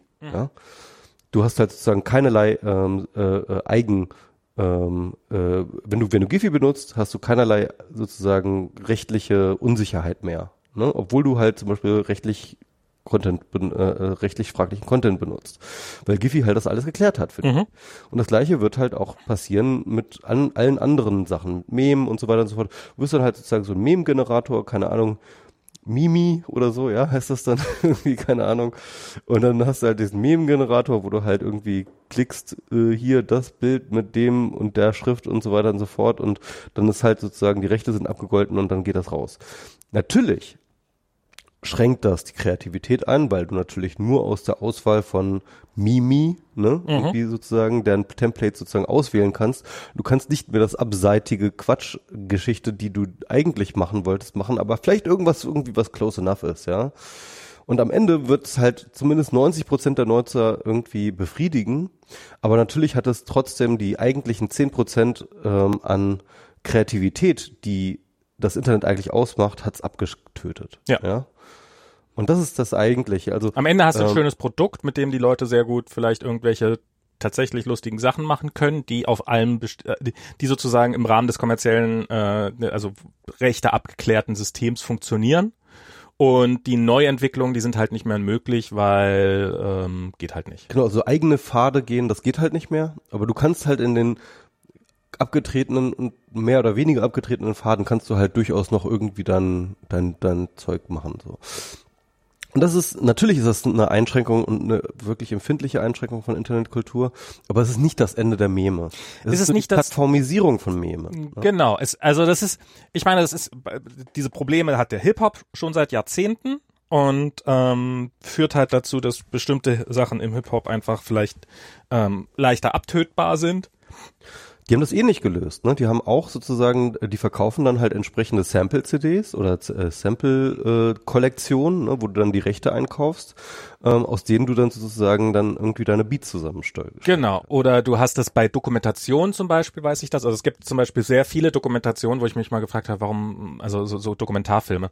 Ähm, da ist es dann auch so, da müssen oft die Rechte eingekauft werden, sehr umständlich, von, weil du brauchst halt irgendwelches Archivmaterial und das hast du halt nicht. Und, ähm, und dann kriegen die die Rechte, diese Dokumentarfilme auch nur für immer, sagen wir mal, zwei Jahre oder sowas. Und nach zwei Jahren wäre einfach die Rechte neu zu organisieren so hölle aufwendig, dass das in keinem Verhältnis steht zu dem Geld, was mit so einer Dokumentation nach zwei Jahren noch gemacht wird. So dass man die dann einfach, dass, dass die dann einfach aus dem, aus dem Verkehr gezogen wird, sozusagen. Die ist dann einfach nicht mehr verfügbar. Und, ähm, und, und im Endeffekt hat niemand was davon. Ähm, Ja, ist grauenhaft. Und äh, außer das halten und, und dass du eine Dokumentation, die du vielleicht vor einem halben Jahr verpasst hast. Das ist ja auch, oh Gott, das ist ja auch so schlimm mit dem Ganzen. Ich meine, ich muss jetzt plötzlich Kolja, das, ähm, das Euro, das deutsche, äh, die, den deutschen Rundfunkstaatsvertrag äh, äh, leidet er darunter, weil nämlich äh, Kolja liebt die Sendung mit der Maus. Sicherlich nicht das einzige Kind oder der einzige Mensch. Und ähm, jetzt lief über dem Sommer lief da so eine Serie, wo gezeigt worden ist, wie ein ICE gebaut wird. Und, ähm, und Kolja guckt sich sowas gerade, der ist, machen ja Kinder gerne, ähm, alles bis zum Erbrechen. Ähm, mhm. Guckt sich das gerne immer wieder, immer wieder, immer wieder an. Und die Mausfolgen mit dem ICE, die kann er jetzt halt nicht mehr gucken, weil nach deutschem Recht muss ja sowas alles nach zwei Wochen entfernt werden. Und. Sie nicht runtergeladen. Was? Hast du nicht runtergeladen? Ich habe mir die, ich, ich bin ein ehrlicher, ich bin ein, guck, siehst du, und das, das ist das Irre. Das ist das Irre. Das ist einfach. Äh, Max, also in Sachen Urheberrecht habe ich nie mich ehrlich gemacht und werde es auch nie tun. Ja, das, halt das ist nur dumm ist. Das ist, das, das, da ist tatsächlich eine Menge dran. Das ist, ist halt so. Also ich, ähm, ich, ich, ich habe mich hier also hier habe ich mich tatsächlich ein, ein, Stück weit auch, also zum einen, weil ich mir, weil ich mir finanziell erlauben kann. Ich sage halt, ich, ich mache genug Geld, ich kann mir, ich kann es mir erlauben, irgendwie 50. Das hilft dir nichts. Geld hilft dir nichts, wenn der Rundfunkstaatsvertrag diese Sachen raus im Netz Ja, ja, löscht. klar. Aber ich meine so für. Geld hilft dir nichts, wenn du, wenn, wenn, wenn die neue Serie einfach in keinem der neuen Streaming-Angebote, die du irgendwie. Das Problem hatte ich ja nicht, weil ich hatte ja alle Streaming-Dienste. Ich hatte ja alle. Ja, äh, es gibt auch Sachen, die nicht in irgendeinem, also zumindest nicht in Deutschland hier, hat man das Problem. Hier, das ja, genau. In Deutschland hat man das Problem, dass es tatsächlich sozusagen Serien gibt, die in keinem ja, ich weiß, legal ich weiß. erwerbbaren äh, Streamingdienst gibt. Wo ich, so, ja. wo ich so neulich hatte ich jemanden gefragt, so, äh, ja, äh, aber HBO-Sachen, die sind doch dann alle auf Netflix. Und nee. ja, wo guckt man die an? Äh, die lädt man runter. Oh, vielleicht. Was? Was? Genau. Und, und das finde ich halt das Irre, da werden irgendwelche Urheberrechtsgesetze verschärft. Und, ähm, und äh, ohne mir überhaupt wenigstens eine Möglichkeit geben, das für Geld zu erwerben. Und ähm, das, das, das nächste Ding, oder auch mit den Zeitungen, das ist wie oft ich irgendwo auf einen Zeitungsartikel stoße. Ja, ich würde jetzt gerne diesen Zeitungsartikel gelesen. Ah ja, sehr schön. Möchtest du ein Abo für ein Jahr oder für zwei Jahre? Das ist echt geil, ne? Ähm, Fickt euch einfach eigentlich. Und dass, dass, dass die deutschen Zeitschriftenverlage noch nicht sowas wie ein großes Blendler eingerichtet haben wo du halt, Ja, die man, sind ja jetzt auf Blendle. Es gibt ja Blendle. ja, Blendle, aber, aber eben halt auf ihren Seiten, dass du halt, ja, du kannst hier ein Abo für ein Jahr, du kannst ein Abo für zwei Jahre oder du kannst diesen Artikel für 60 Cent lesen.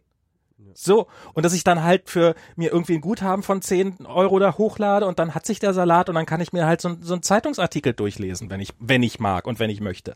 Und das, ich komme ja nicht mal an den ein, also nicht mal an das Äquivalent zum, ich gehe zum Zeitungskiosk und kaufe mir einfach eine Zeitung. Da, da gibt's ja einfach kein Äquivalent zu. Also es ist, sie probieren ja nicht mal die Möglichkeiten, die sie haben, auch nur ansatzweise auszuschöpfen. Und das, äh, ich finde das so, also das, ich weiß auch nicht, ich, also ich, ich kann mir auch nicht vorstellen, dass mit dem Leistungsschutzrecht irgendwas Brauchbares angestellt wird. Das das, also wenn, wenn, wenn es wenigstens wirklich den Verlagen irgendwie ein Geschäftsmodell bieten würde, aber das wird es nicht. Die Verlage werden weiterhin genauso leiden wie bisher. Also bis auf die Verlage, denen es prächtig geht, wie Springer.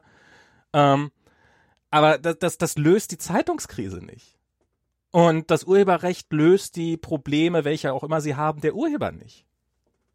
Und äh, es ist, es ist. ah. Was, was ich ja noch jetzt, äh, jetzt gab's ja vor kurzem gab's ja den, den, den. Bist noch da? Ja, ich bin noch da, okay. Ah, das ist manchmal so ein bisschen, weiß ich nicht, ob noch da bist oder Ich nicht. muss eigentlich gerade kurz aufs Klo. Ja, ähm, dann, oh, na gut, dann, dann, dann rannte ich mal wieder in den, in, in the void. Äh, Ja, okay. Also wir hatten ja, Also, wir hatten ja jetzt hier vor, vor ein paar Wochen war ja diese, diese Haushaltsdiskussion, äh, äh, die Haushaltsdebatte im, im, im Bundestag und wo die AfD ja bekanntermaßen äh, mit, äh, mit wirklich doll aufgestampften Fuß den Saal verlassen hat und so weiter und so fort. Und es gab ja einen ziemlichen Aufstand darum. Ein, ein kleines Detail, was mir drumherum aufgefallen ist, ist halt, dass ich irgendwie so eine Schlagzeile gelesen habe, ich glaube war bei tagesschau.de oder sowas, ja, Geld ist eigentlich genug da, man hat nur keine Ideen, wo man rein man es investieren soll. Und wo ich mich so frage, so, so, so, Internet, Glasfaser? Ihr habt Geld, ihr wisst nicht, wohin mit dem Geld? Wie wär's denn mal mit, das ist ja nicht mal originell. Ich meine, die Deutschen recken sich immer zum Himmel und sagen, Infrastruktur hier, wir sind Infrastruktur, wir sind das Land der Infrastruktur, Infrastruktur. Und da gibt, gilt es mal Infrastruktur zu schaffen und dann wird die einfach nicht geschaffen. Und selbst das Geld ist da. Und ich finde das so irre. Wir hatten vor kurzem, hatten wir, äh, vor gar nicht so langer Zeit, hatten wir diese Diskussion über Netzneutralität, wo ja, wo ja diverse Politiker dafür geworben haben, dass die Netzneutralität abzuschaffen sei, weil es, weil ja äh, innovative Dienste wie, wie, ähm, wie äh, ähm, hier Dings, äh, wie, wie, wie Tele, Telemedizin gar nicht möglich wären über, über, äh, ohne, ohne, wenn man die Netzneutralität abschaffen würde. So, ähm, weil weil damit wenn die wenn die wenn der Arzt während der OP jemand anders dann einfach ein Video runterlädt und sein sein Netflix gucken will, dann ist dann stirbt der Patient, das war ja so damals die Argumentation. Und dass diesen gleichen Politikern jetzt nicht einfällt, Moment mal, vielleicht können wir dieses Glasfaser verlegen, was nicht mal teuer wäre. Ich, ich habe mal irgendwie so Zahlen gehört, ich glaube, das waren, lass es 10 Milliarden sein, was das kosten würde für ganz Deutschland. Das ist eine alberne Zahl. Das ist eine alberne Zahl. Das sind zwei nicht eröffnende Flughäfen. Das ist und und ey und ich habe noch mal mit Diana so, so ähnlich wie mit euch gerade. Ich so, das kann doch nicht wahr sein. Und ähm, und Diana hat dann so, ja, das war ja schon damals so, als sie noch, die, Diana war ja früher mal im Bundestag äh, und hat das ja so ein bisschen die Diskussion mitbekommen. Und dann habe ich so gesagt, naja, es wird wahrscheinlich daran liegen, dass halt die Telekom ein Staatsapparat ist und dass man sozusagen die eigenen Investitionen nicht schädigen will, indem man sozusagen der Telekom das Geschäft abdreht. Und dann hat sie so, nee, ich glaube, das ist einfach so, dass viele, viele Leute, äh, die, die meisten Politiker wirklich keine Idee davon haben. Also die sagen, naja, 5 Mbit reicht doch. Ich kann doch dann meine E-Mails machen. Und ähm, mehr braucht doch keiner. Und dass das wirklich einfach die, die nach wie vor die Einstellung ist. Äh, Wenn ich als Bundestagsabgeordneter nur 5 Mbit brauche, dann braucht doch der Rest der Gesellschaft ja, auch nicht mehr. Ja, wo, wozu? wozu? Online-Backups, selbstfahrende Autos, braucht doch keiner. Ähm, Videostreaming. Videostreaming. Naja, ich meine, da reichen ja 20, äh, 5 Mbit, ein bisschen Kompression, da sagen wir 10 Mbit reichen ja für 1080p und dieses 4K, das gibt's ja auch erst seit zwei Jahren und das braucht ja auch keiner. Und, und das ist, ich, ich finde das, äh, also so, so im Land der Infrastruktur, im Land der angeblichen Innovation, im Land der, dass das, dass das so, so null auf die Reihe gefahren wird. Und gerade auch so für ländliche Regionen, wo, ja, wie kann man denn ländliche Regionen stärken, damit da vielleicht nicht nur Nazis rumturnen? Ja, indem man vielleicht dafür sorgt, dass sich da, dass sich da Firmen ansiedeln können und ähm, dass die, dass die eine entsprechende Internetanbindung haben, um um um, um ihr aktuell, tagesaktuelles Geschäft zu machen. Und ähm, und ja, die, die verschicken manchmal einfach nur größere E-Mails als ihr. Aber das ist ja schon, das, das reicht ja schon, um deutsches Internet an die Grenzen zu bringen. Und das ist, ich finde das wirklich, das ist, das, oh, das ist so so, so, so, so unfassbar einfallslos. Ja, also Max, ähm, wie wir es drehen oder wenden, ähm, die politische Lage ist überall beschissen. Ja. Und ähm, es ist wirklich, ich, ich, ich bin mittlerweile an dem Punkt, also wir hatten ja irgendwie das letzte Mal über Twitter geredet und so.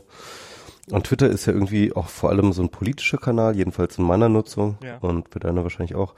Und das ist so alles so deprimierend und das hatten wir, glaube ich, das letzte Mal auch schon besprochen, dass es alles so deprimierend ist. Es liegt aber eben nicht nur an Twitter, es liegt auch einfach an der Lage. Und ähm, und äh, irgendwie äh, kam es dazu, dass wir am Wochenende eine Aktion gemacht haben, die ähm, halt eine ganz Kleinigkeit, eine Kleinigkeit an, an, an Schönheit ja. an, an, an, an, an, an Hoffnung wieder ja. in, den, in die Welt setzen wollte. Soll ich da mal von erzählen? Ja, ja, ja, ja, ja, ja, ja.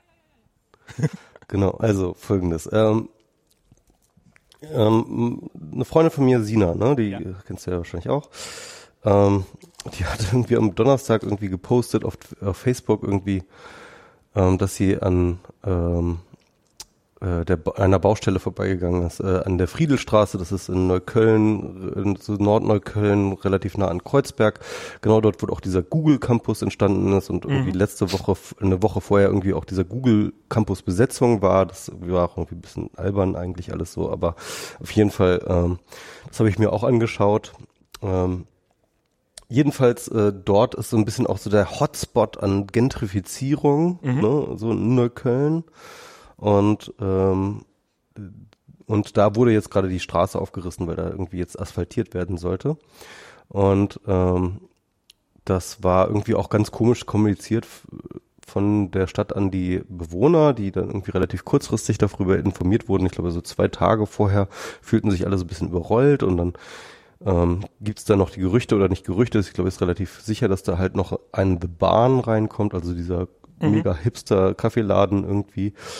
Und dann der Google Campus gleich noch in Sichtweite und so weiter. Also es ist irgendwie so Gentrifizierungs-Hotspot, so einerseits. Andererseits ähm, ähm, sind ja neben, das haben wir noch gar nicht äh, äh, darüber geredet, über die äh, Abforstung des, äh, mhm. äh, Abholzung des ähm, ähm, äh, des Hambacher Forst irgendwie und äh, die Protestgeschichten dagegen, ähm, wo RWE im Endeffekt äh, große Teile eines äh, sehr, sehr alten Waldes roden lassen will oder roden will, um dort Braunkohle abzubauen. Äh, wir wissen ja alle, dass äh, die Zukunftstechnologie in Sachen Energie Braunkohle ist. Ja.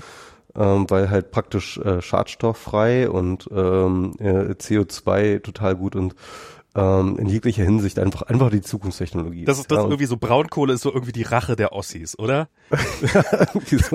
so äh, vor der kurz nach der Wende so, haha, ihr Idioten, ihr müsst euer ganzen Strom aus Braunkohle machen, das ist so teuer und ineffizient und bekloppt und jetzt Das ist absurd. Das ist wirklich absurd, ja. Und, und ich glaube, wir stehen sowieso irgendwie politisch relativ kurz vor dem Ende der Braunkohle-Geschichte, weil das halt wirklich irgendwie, ich glaube, das gibt es irgendwie. Das war schon vor 30 Jahren eine dumme Idee.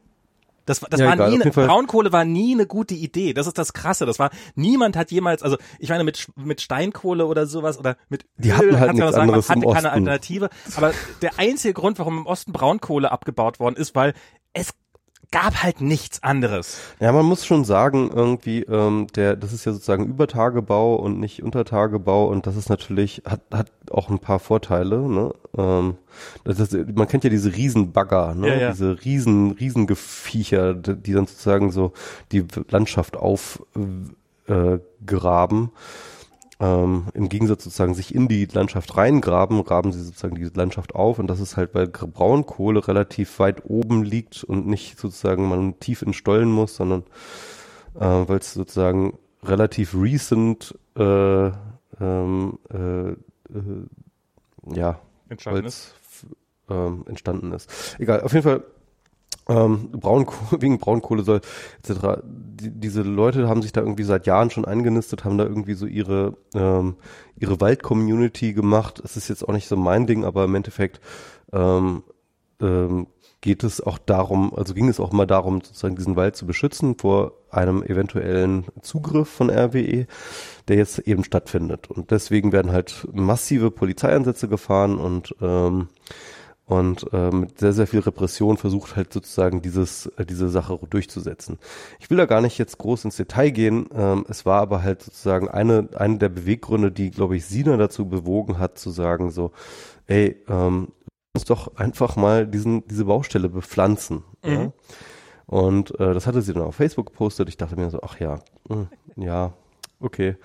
Und dann hat sie mich irgendwie äh, angerufen und irgendwann später, und dann, ob wir nicht zusammen Abendessen wollen. Dann haben wir uns irgendwie an der Friedelstraße getroffen, haben Abend gegessen, dann so neben dieser Baustelle und dann haben wir irgendwie blöd angefangen, irgendwie so rumzuspielen mit dem Gedanken yeah. so hin und her, ne, irgendwie.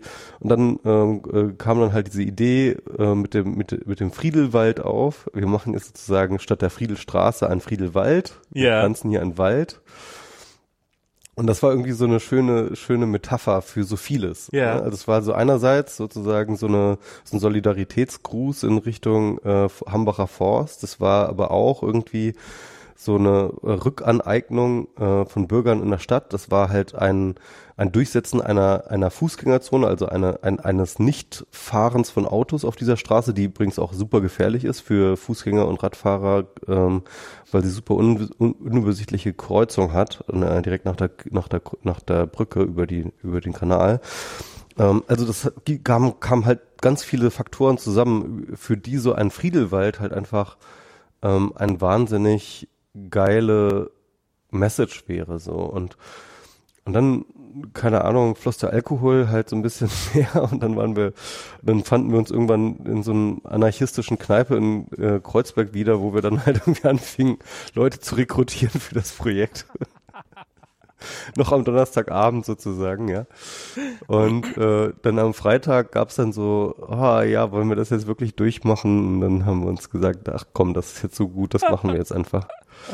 Und ähm, dann haben wir halt echt am Freitag angefangen mit der Planung und haben ähm, einerseits halt sozusagen weiter in das Netzwerk geknüpft, haben angefangen Flyer zu äh, designen, zu texten und ähm, abends dann auch zu drucken ähm, äh, Anwohnerschreiben äh, gemacht an die Anwohner, äh, überlegt, wo wir Leute äh, bekommen und Pflanzen bekommen irgendwie. Wir haben dann halt äh, Leute reingeholt, äh, unter anderem von im Garten ähm, und so Aktivistinnen, also äh, das war lustig, also wir haben uns dann wirklich am noch am Freitagnachmittag, so um 17 Uhr haben wir uns dann getroffen mit wirklich Leuten, die wir noch nie im Leben gesehen haben, ja ähm, die halt aber, weil sie auf, weil sie die Idee sofort super geil fanden, ähm, halt sofort begreist waren, sich mit uns zu treffen. Und ähm, dann haben wir dann halt irgendwie mit denen zusammengesessen und äh, dann rumgesponnen und die hatten sofort Ideen, wie wir Pflanzen bekommen, wie wir, wo wir die herbekommen und so weiter und so fort. Und das war einfach super cool. Und ähm, dann haben wir halt sozusagen Freitag irgendwie die ganze Planung gemacht, äh, Flyer gedruckt, äh, Anwohnerschreiben gemacht irgendwie und am Samstag sollte dann halt irgendwie so eine Anwohnerversammlung auch sein, irgendwie, ähm, wo wir halt mit den Leuten über das Projekt reden, also den Leuten, die da halt direkt wohnen. Und ähm, außerdem sollten wir da halt schon irgendwie Pflanzen besorgen und so weiter und so fort. Und das haben wir dann halt wirklich am Samstag, ging dann halt wirklich so richtig los. So, irgendwie sind wir losgefahren, haben äh, Pflanzen, Bäume und so weiter und so fort besorgt. Äh, unter anderem hatten wir total Glück, dass halt äh, die Floating University ähm, zu Ende war. Das war halt äh, so ein ähm, so ein ähm, temporärer Think Tank äh, zur Zukunft der Stadt, interessanterweise, ja, irgendwie der ähm, genau an dem Zeitpunkt auch zu Ende ging und deswegen hatten die ganz viele Sach Sachen verpflanzt, die dann irgendwie sonst weggeschmissen worden wären. Die konnten wir halt alles nehmen, so, ja. Das war halt echt super geil. Und dann haben wir halt wirklich in mehreren Chargen halt irgendwie Sachen darüber gekarrt am Samstag und äh, dann halt so, so gegen Abend 19 Uhr dann halt mit den Anwohnern getroffen und mit denen darüber geredet. Die fanden das auch alle total super und, ähm, und haben so ihre Sorgen und äh, Bedenken irgendwie gegenüber dem Projekt dieser Baustelle geäußert und ähm, wir waren da so alle auf einer Linie irgendwie mehr oder weniger und dann haben wir halt ähm, noch am Abend angefangen zu pflanzen. Also Samstagabend haben wir dann wirklich angefangen, so Guerilla zu pflanzen, so auf der Baustelle. dann Bäume und Pflanzen und Blumen und so weiter und so fort haben wir dann einfach in den Boden gesteckt. Und am nächsten Tag war tatsächlich noch alles da. Ja. Und dann haben wir wirklich am nächsten Tag dann halt den ganzen Rest geholt irgendwie und das ganze Ding halt da begrünt. Also natürlich nur so ansatzweise. Wir haben den Leuten dann aber immer gesagt, so, also wir hatten immer diese Utopie vor Augen. Wir haben immer gesagt so, nein, nein, das wird jetzt hier keine Straße, das wird jetzt ein Wald, das wird der Friedelwald. Und das ist jetzt natürlich nur der Anfang. Wir brauchen jetzt nur mindestens zwei Wochen, bis das hier alles sozusagen grün ist. Und, ähm, und das war halt einfach, äh, und alle fanden es super geil. Also jeder, der dort irgendwie am Start war, also jeder, der vorbeiging, jeder Passant, jeder, jeder Anwohner, alle fanden es einfach nur super geil. Und, ähm, und so haben sich dann halt, wir haben dann so ein bisschen die äh, Baugerichte, äh, äh Bausachen dann irgendwie weggetragen und halt den Platz so ein bisschen offen gemacht so dass dann halt immer mehr Leute ähm, dann da reinströmten und sich dann halt da hingesetzt haben und gechillt haben. Es war übrigens auch noch, wir hatten super Glück mit dem Wetter, es war halt super schöner Herbst, so, so, so Spätsommertag, ja. Irgendwie Leute haben sich dann hingesetzt, haben dann ihr Alster getrunken und so.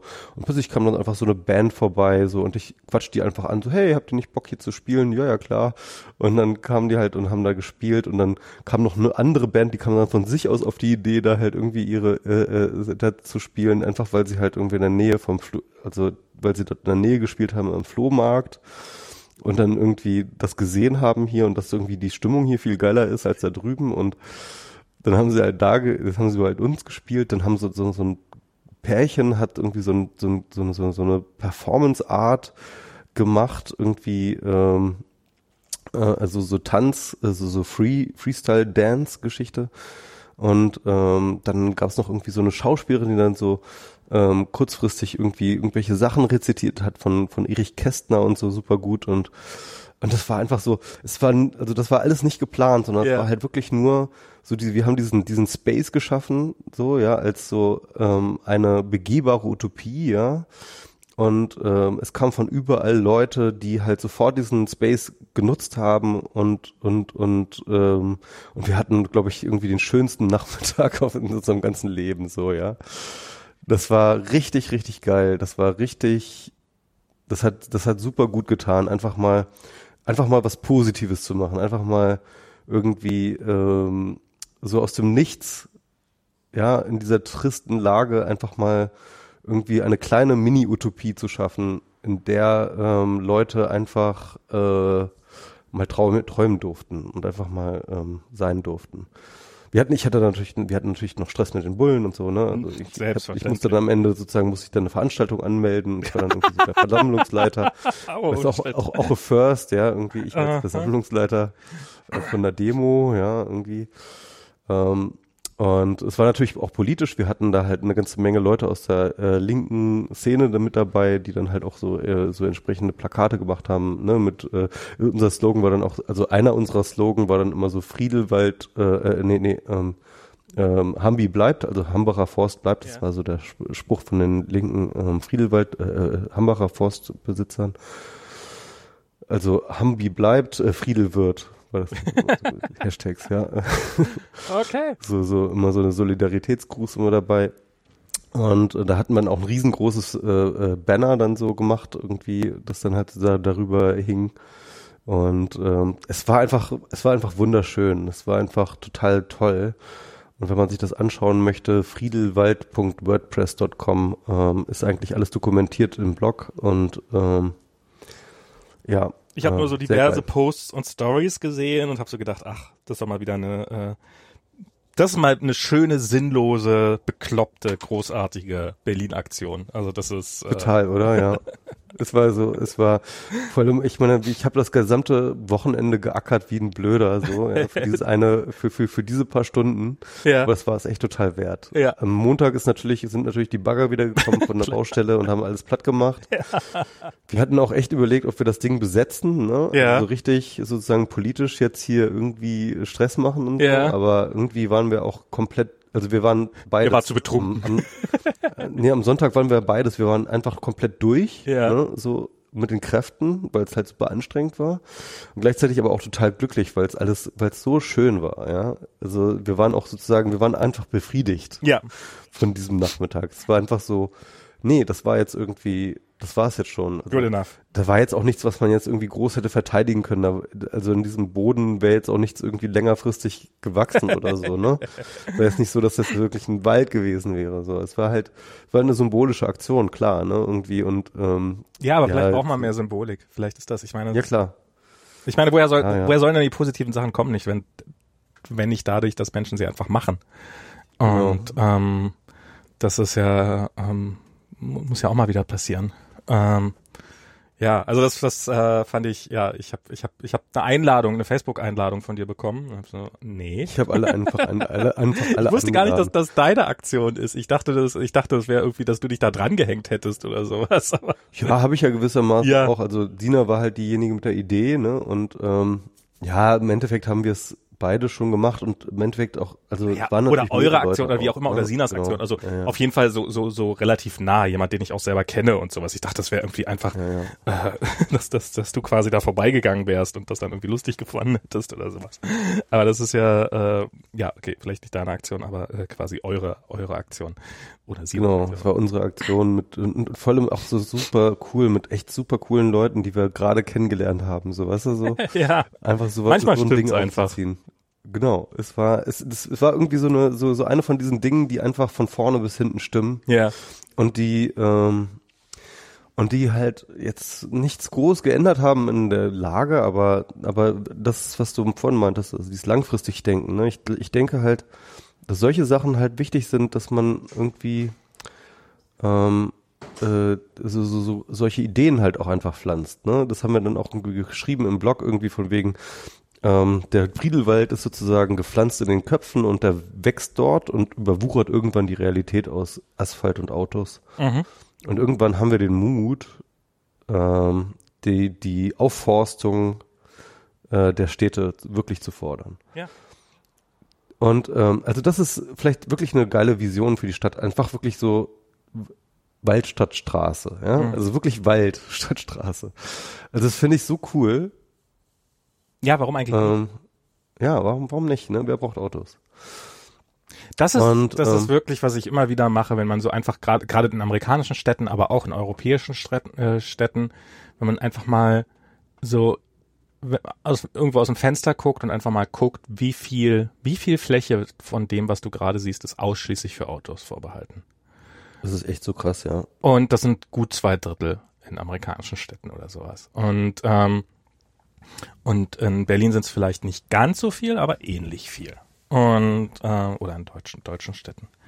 Und das ist schon, das ist schon schon krass, ja. Und wofür eigentlich? Und ähm, Wir hatten noch so viele gute Slogans, ne? Unter dem Pflaster der Friedelwald, ja. ähm, ähm, äh, da wird das wir immer hatten- seine. Eu eure Samen, die ihr jetzt da hingemacht hat, ja, die, die, die oberflächlichen Sachen, die haben sie alle abgerissen. Aber das, was unten drunter ist, das wird sich durchbrechen wieder durch den Asphalt. Genau, so, so ist so so ein bisschen ähm, ähm, Löwenzahnromantik. Im wahrsten Sinne des Wortes eine Grassroots-Aktion. Ja, echt sehr Grassroots auf jeden Fall. ähm, ähm, also, äh, was hatten wir noch? Irgendwie Menschen auswildern, ähm, äh, Friedel, Friedel, äh, äh, Städte aufforsten. Äh, ja, ja, es war, äh, ich, ich, ich habe ja schon lange keinen Aktivismus mehr gemacht. Ich war ja irgendwie früher mal so Netzaktivist Mhm. ne, irgendwie. Und, ähm, und das war das erste Mal so seit zehn Jahren oder sowas, dass ich jetzt so Netzaktivismus mache. Hm. Äh, dass, dass ich Netz, dass ich Aktivismus mache, Net, Ja. Netzaktivismus, also so allgemein Aktivismus. Das hat irgendwie echt, echt gut getan. Das war so, Ja. es war eine sinnfreie Aktion, die echt äh, ganz viel Sinn gemacht hat. Es ist, es hilft manchmal auch. Ich, will, ich meine, wir, als du hier warst, waren wir auch auf der Demo damals auf dem, auf dem Women's March und wir waren hier auch auf der Demo als die, als die. Und das ist, ähm, es, es ist auch für einen selber ist das was Gutes. Das ist was, also zum einen läuft man, was man ja ansonsten im Alltag nicht so viel macht. Äh, dann, ich empfehle ja sowieso, wenn man in einer fremden Stadt ist, sucht euch eine euch sympathische Demo und geht hin, weil man kennt, man lernt eine Stadt aus einer Perspektive kennen, aus der sie sonst selbst die viele Bewohner nicht kennen, weil wie oft hat man schon mal die Gelegenheit, mitten auf der Straße spazieren zu gehen. Und es hat, das hat was total Befreiendes und dann auch unter vielen Gleichgesinnten zu sein und dann zu sehen, ja, wir haben hier doch ein paar Leute zusammengetrommelt, die, die das gleiche Ziel haben und sowas. Das ist, das ist, ähm, das ist motivierend. Und ähm, das, das, das sollte man öfters mal machen. Stelle ich immer wieder fest. Ja. Ähm, mehr auf Demos gehen. Und das, wenn ich irgendwelche Leute höre, die sagen, ich war noch nie in meinem Leben auf einer Demo, dann, oh Gott, du arme Sau. Du arme Sau. Ich meine, Ja, es ist schon ganz geil eigentlich, ne?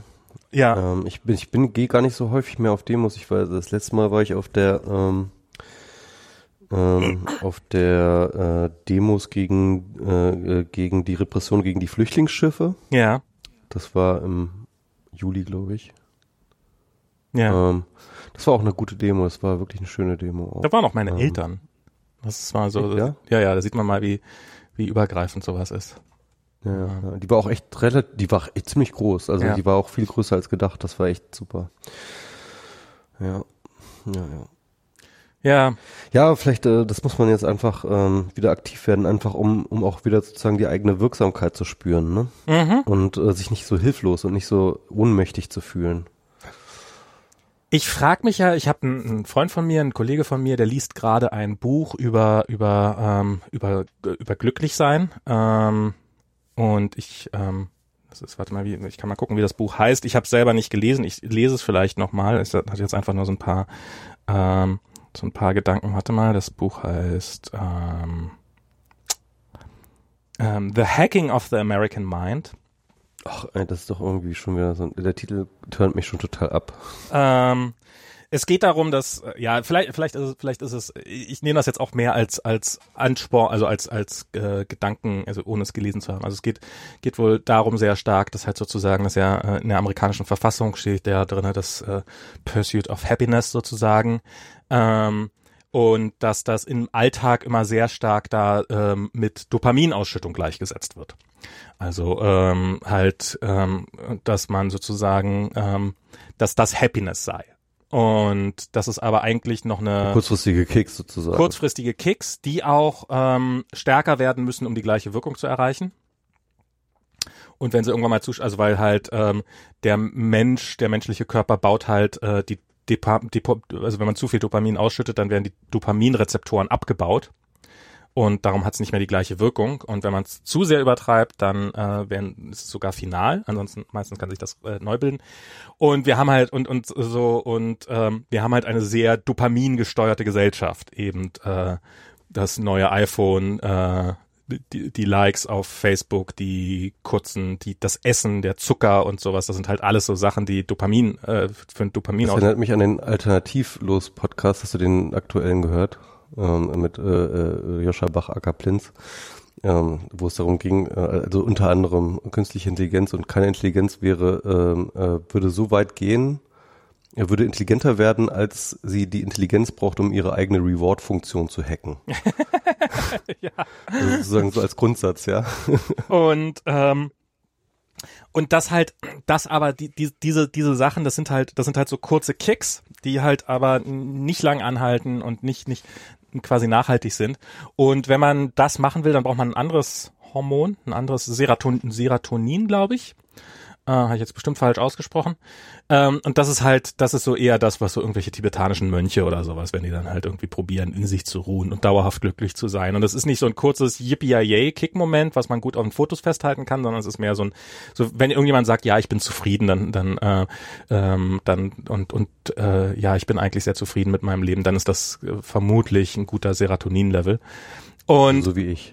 also so wie du. Und ich habe mich gefragt, ob nicht dieses ganze, was, was, ob ob die ganze, ähm, wie das jetzt eigentlich ist mit mit Hass. Also dann ist ja das ist ja wahrscheinlich dann Adrenalin und ob nicht so diese ganzen, die ganze Angst vor Flüchtlingen und auch die Angst vor den Flüchtlingsängstlichen oder vor den Flüchtlingshassern ähm, ob das nicht auch ein äh, gerade ein, ein, einfach Adrenalin oder was auch immer für Wut, also Adrenalin-Junkies sind sozusagen, dass man sich halt äh, man lebt halt sein Leben und plötzlich hat man, das hast du ja gerade beschrieben, so du, du machst es jetzt mit einem Positiven, mit dem Friedelwald. Ähm, aber was ist denn das Leben eines Menschen, der eigentlich nicht viel zu tun hat und der dann plötzlich eine Gefahr entdeckt, äh, eine ganz schlimme? Und ähm, und halt die schlimmen Ausländer, die überall sind. Und wir müssen uns davor bewahren. Und das ist ja auch so eine Weltuntergangsszenerie, die da drinnen steckt. Und die kommen ja alle alle alle paar, Jahr, paar Jahrzehnte mal, dass irgendwie Jahr 2000 alle Angst vom Untergang haben oder irgendwelche ähm, oder irgendwelche Religionen Weltuntergangsszenarien heraufbeschwören. Ich bitte dich, das ist der große Austausch, der findet bereits statt, ja, und ähm, unsere unsere Rasse wird einfach eliminiert. Max, einfach eliminiert. White ja, ich, Genocide. Ich, ja. ich, ich, ich, ich mache mich jetzt mal bei ein paar Leuten unbeliebt. Ich weiß nicht, ob es der Fall ist, aber Klimawandel ist potenziell auch so eine Sache, ähm, die äh, Weltuntergangsszenarien, was vielleicht, vielleicht, hoffentlich übertrieben ist. Ähm, und, äh, und, und ob das vielleicht einfach, ob die Menschheit sowas hin und wieder mal braucht. Weißt du, dass das einfach so ein, ähm, dass man, dass das quasi wie so The Purge oder sowas ist, halt nicht irgendwo, dass, dass halt gelegentlich mal alle durchdrehen und dann drehen plötzlich alle recht gerichteten Leute durch und dass das dann so eine, so eine gemeinsame Aufregung gibt. die eigentlich total Ich überflüssig glaube schon, dass es so, das ist, das ist sowas wie, ähm, sag ich mal, äh, kollektives ähm, sich hineinsteigern in irgendwelche Dinge geht. Ne? Total, ist natürlich gibt's so, das. Wo man sich selbst gegenseitig als Resonanzraum Ja. sozusagen und die Masse dann irgendwie als, als großen Resonanzkörper erfährt und wo dann sozusagen die Schwingungen synchronisiert werden und, äh, und, und, und, und, und, und ähm, eskalieren halt. Und das hat ja auch was Berauschendes. Das meine ich ja. Du hast das ja gerade so ein bisschen als so was Rauschhaftes beschrieben. Den, den, den Mhm. Friedelwald, diese ganze Aktion. Ähm, und ich kann mir auch vorstellen, dass das für irgendwelche äh, besorgten Bürger halt äh, auch eine Rauschwirkung hat, da in so einer Gruppe zu sein und das Gefühl zu haben, jetzt machen wir sie alle platt. Mhm. Und das ist einfach wahrscheinlich ein ganz geiles Gefühl. Und darauf möchte man ungern verzichten, auch wenn es nicht der Wahrheit entspricht. Und hier in in den USA mit Trump hat man das ja ganz, ganz, ganz, ganz stark. Und was wäre das denn, wenn das einfach, wenn es keine pragmatische Erklärung gibt, keine logische Erklärung, sondern es einfach, wir sind einfach alle Adrenalin-Junkies. Oder das sind Adrenalin-Junkies und die haben jetzt ihre, die haben jetzt ihre Spritze gefunden. Also ich habe ähm, ich, ich habe ähm, ähm, äh, jemand hier ähm, der Hacker Hacker Ja. Vielleicht den ähm, ähm, Spart, wie heißt er? Egal, der hat jedenfalls einen Tweet von mir ausgegraben, hat mir geschickt. Ähm, sehr alter Tweet Okay. ähm, von 2008, Hui, wirklich sehr alt. also wirklich alt, ne? Ja. ähm, wo ich sage so ähm, Prediction oder oder Vorhersage, der nächste US-Präsident wird derjenige sein, der es versteht, ähm, das ähm, Finanzsystem neu zu strukturieren. Mhm. Und ähm, meinte dazu, der ist nicht besonders gut gealtert, also äh, naheliegende Vorhersage ist, äh, ich, ich zitiere jetzt mal, Ja. naheliegende Vorhersage, wer als erstes einen ausgefeilten Plan zur Neustrukturierung des Finanzsystems vorlegt, wird Präsident. In Hashtag USA. 2008, also im, im, im äh, 18.09.2008, also noch unter dem Eindruck der Finanzkrise, ne? Also es war noch vor Ähm, Obama. Das war sogar noch vor Obama, genau. Also für die, für die, für die Wahl hat es ja irgendwie sogar gestimmt. Ja, wobei Obama jetzt auch keine wahnsinnig ausgefeilte Theorie, äh, äh, vorher äh, ausgefeilte Neu Plan zur Neustrukturierung des Finanzsystems Also wir haben, hatte. wir haben Ja, er hat ein paar Sachen gemacht, aber das war halt irgendwie ähm, halt äh, so eher Feuer löschen, ne? Also, ja, ja, sagen. also ja. Ich glaube schon solides Feuerlöschen. Es war es war ein okayes Feuerlöschen, Ja. aber es war halt nicht eine neue Strukturierung des Nee, nee. kann man nicht sagen. Nein.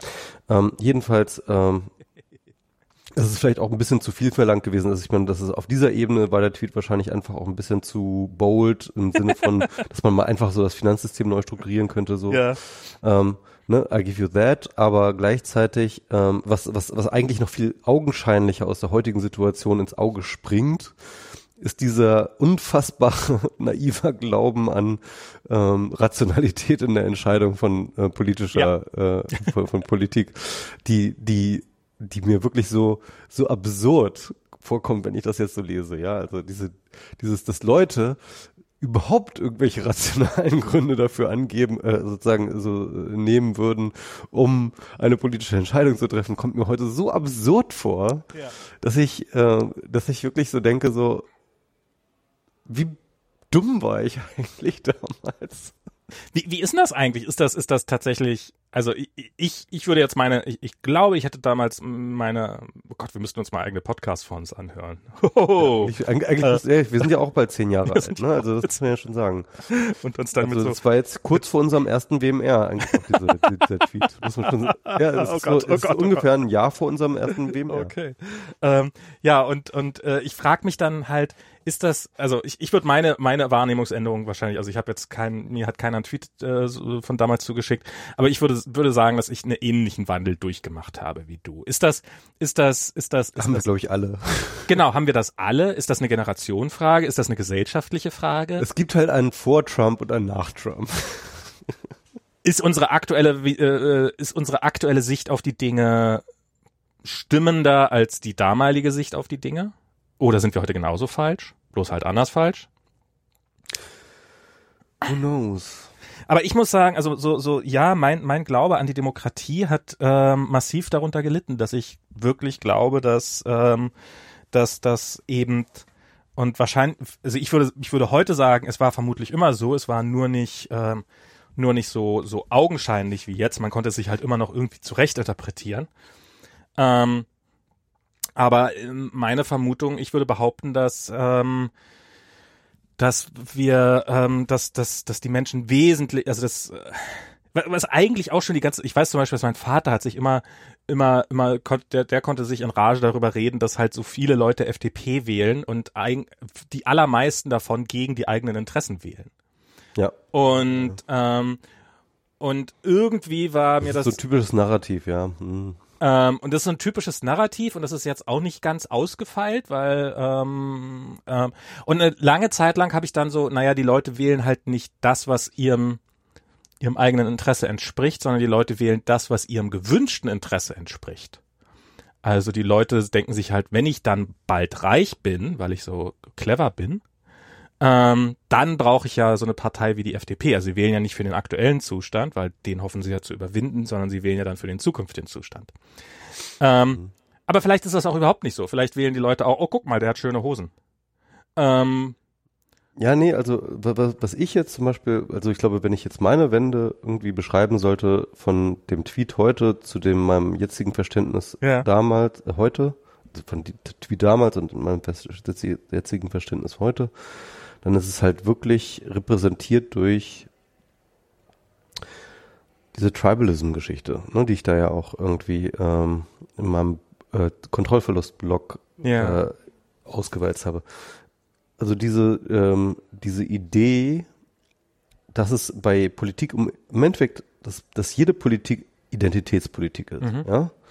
Dass du, ähm, wenn du Arbeiter warst, auch schon damals, ja, wenn du Arbeiter warst, dich deswegen SPD gewählt hast, weil die SPD am besten deine Interessen vertritt, vertreten hat, sondern weil die SPD am besten deine Identität vertreten hat. Mhm. Ja, weil die SPD halt ähm, eine Identity Politics eingeführt hat im, als einen positiven Identitätsentwurf des Arbeiters, der halt irgendwie natürlich mit bestimmten ähm, Normen, Ideen und so weiter und so fort und Ideologien verknüpft ist, aber das ist gar nicht das Entscheidende, sondern tatsächlich das Entscheidende ist, dass du gefühlt hast, das ist dein Tribe, das ist dein, das ist dein Stamm, ja, weil sie sozusagen ein Identitätsangebot geschaffen haben, Arbeiter nicht nur als, keine Ahnung, ähm, prekäres äh, Opfer der Gesellschaft, ja, sondern halt Arbeiter als einen positiven Identitätsentwurf. ja.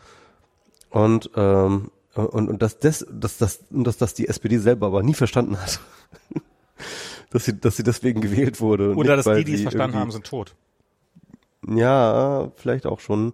Also äh, dass, dass, dass die SPD halt immer gedacht hat, so nee, nee, wir sind äh, ein Interessensding, so. Ne? Ja. Also weil, weil der, der Marxismus ist halt, ne, diese, dieser extreme Materialismus, ne? Also Marx war ja so derjenige, der gesagt, es ist alles egal, es geht nur um äh, sozusagen Materialismus, ja, es geht nur darum, irgendwie, wer hat was zu fressen und äh, am, am, am, am Ende des Tages entscheidet das alle Fragen und äh, und deswegen also im Endeffekt ist Marx in der Hinsicht sozusagen der Erfinder des Homo economicus, ja. Also es geht nur noch um ökonomische Interessen und äh, äh, so, im Endeffekt sozusagen rationaler Entscheider äh, in gewisser Hinsicht. Ähm, und äh, dass es aber halt überhaupt nicht so ist, ja, und dass dass das sozusagen so ein Missverständnis war.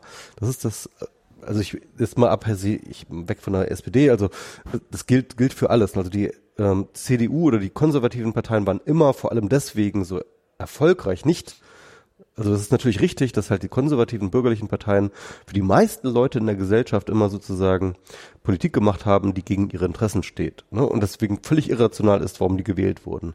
Aber warum sie gewählt wurden, war halt immer, weil sie immer wussten, dass es darum nicht geht. Es geht immer, und das war, das wussten die konservativen Parteien halt immer viel besser als die SPD und alle anderen, dass es halt immer darum ging, halt irgendwelche Identitätsreflexe zu ähm, anzuspringen. Ne? Patriotismus, Familie, äh, Tradition, äh, etc. Religion. Das sind alles, das sind alles keine Themen. Das sind eigentlich, eigentlich gar keine politischen Themen, das sind keine Interessen, sondern das sind nur Identitäten, die halt aktiviert werden, ja, wenn du halt irgendwie diese Stichworte nennst. und diese, dieses Aktivieren von den Identitäten, das ist das, was halt den Konservativen immer die Mehrheiten gebracht haben. Deswegen haben sie auch immer den politischen Diskurs äh, äh dominiert, weil sie halt äh, auf der einen Seite sozusagen die Interessen sozusagen der Mächtigen durchgesetzt haben, der Besitzer und äh, Kapitalisten, Kapitalisten etc. Und gleichzeitig ähm, immer ähm, aber halt diese Identitätskarte gespielt haben und damit immer erfolgreich waren. Die krasseste identitätspolitische Partei, die wir in Deutschland haben, ist die CSU. Ne? Ähm, die CSU hat halt ähm, weil sie halt auch beschränkt war eben auf dieses Bundesland Bayern, mhm.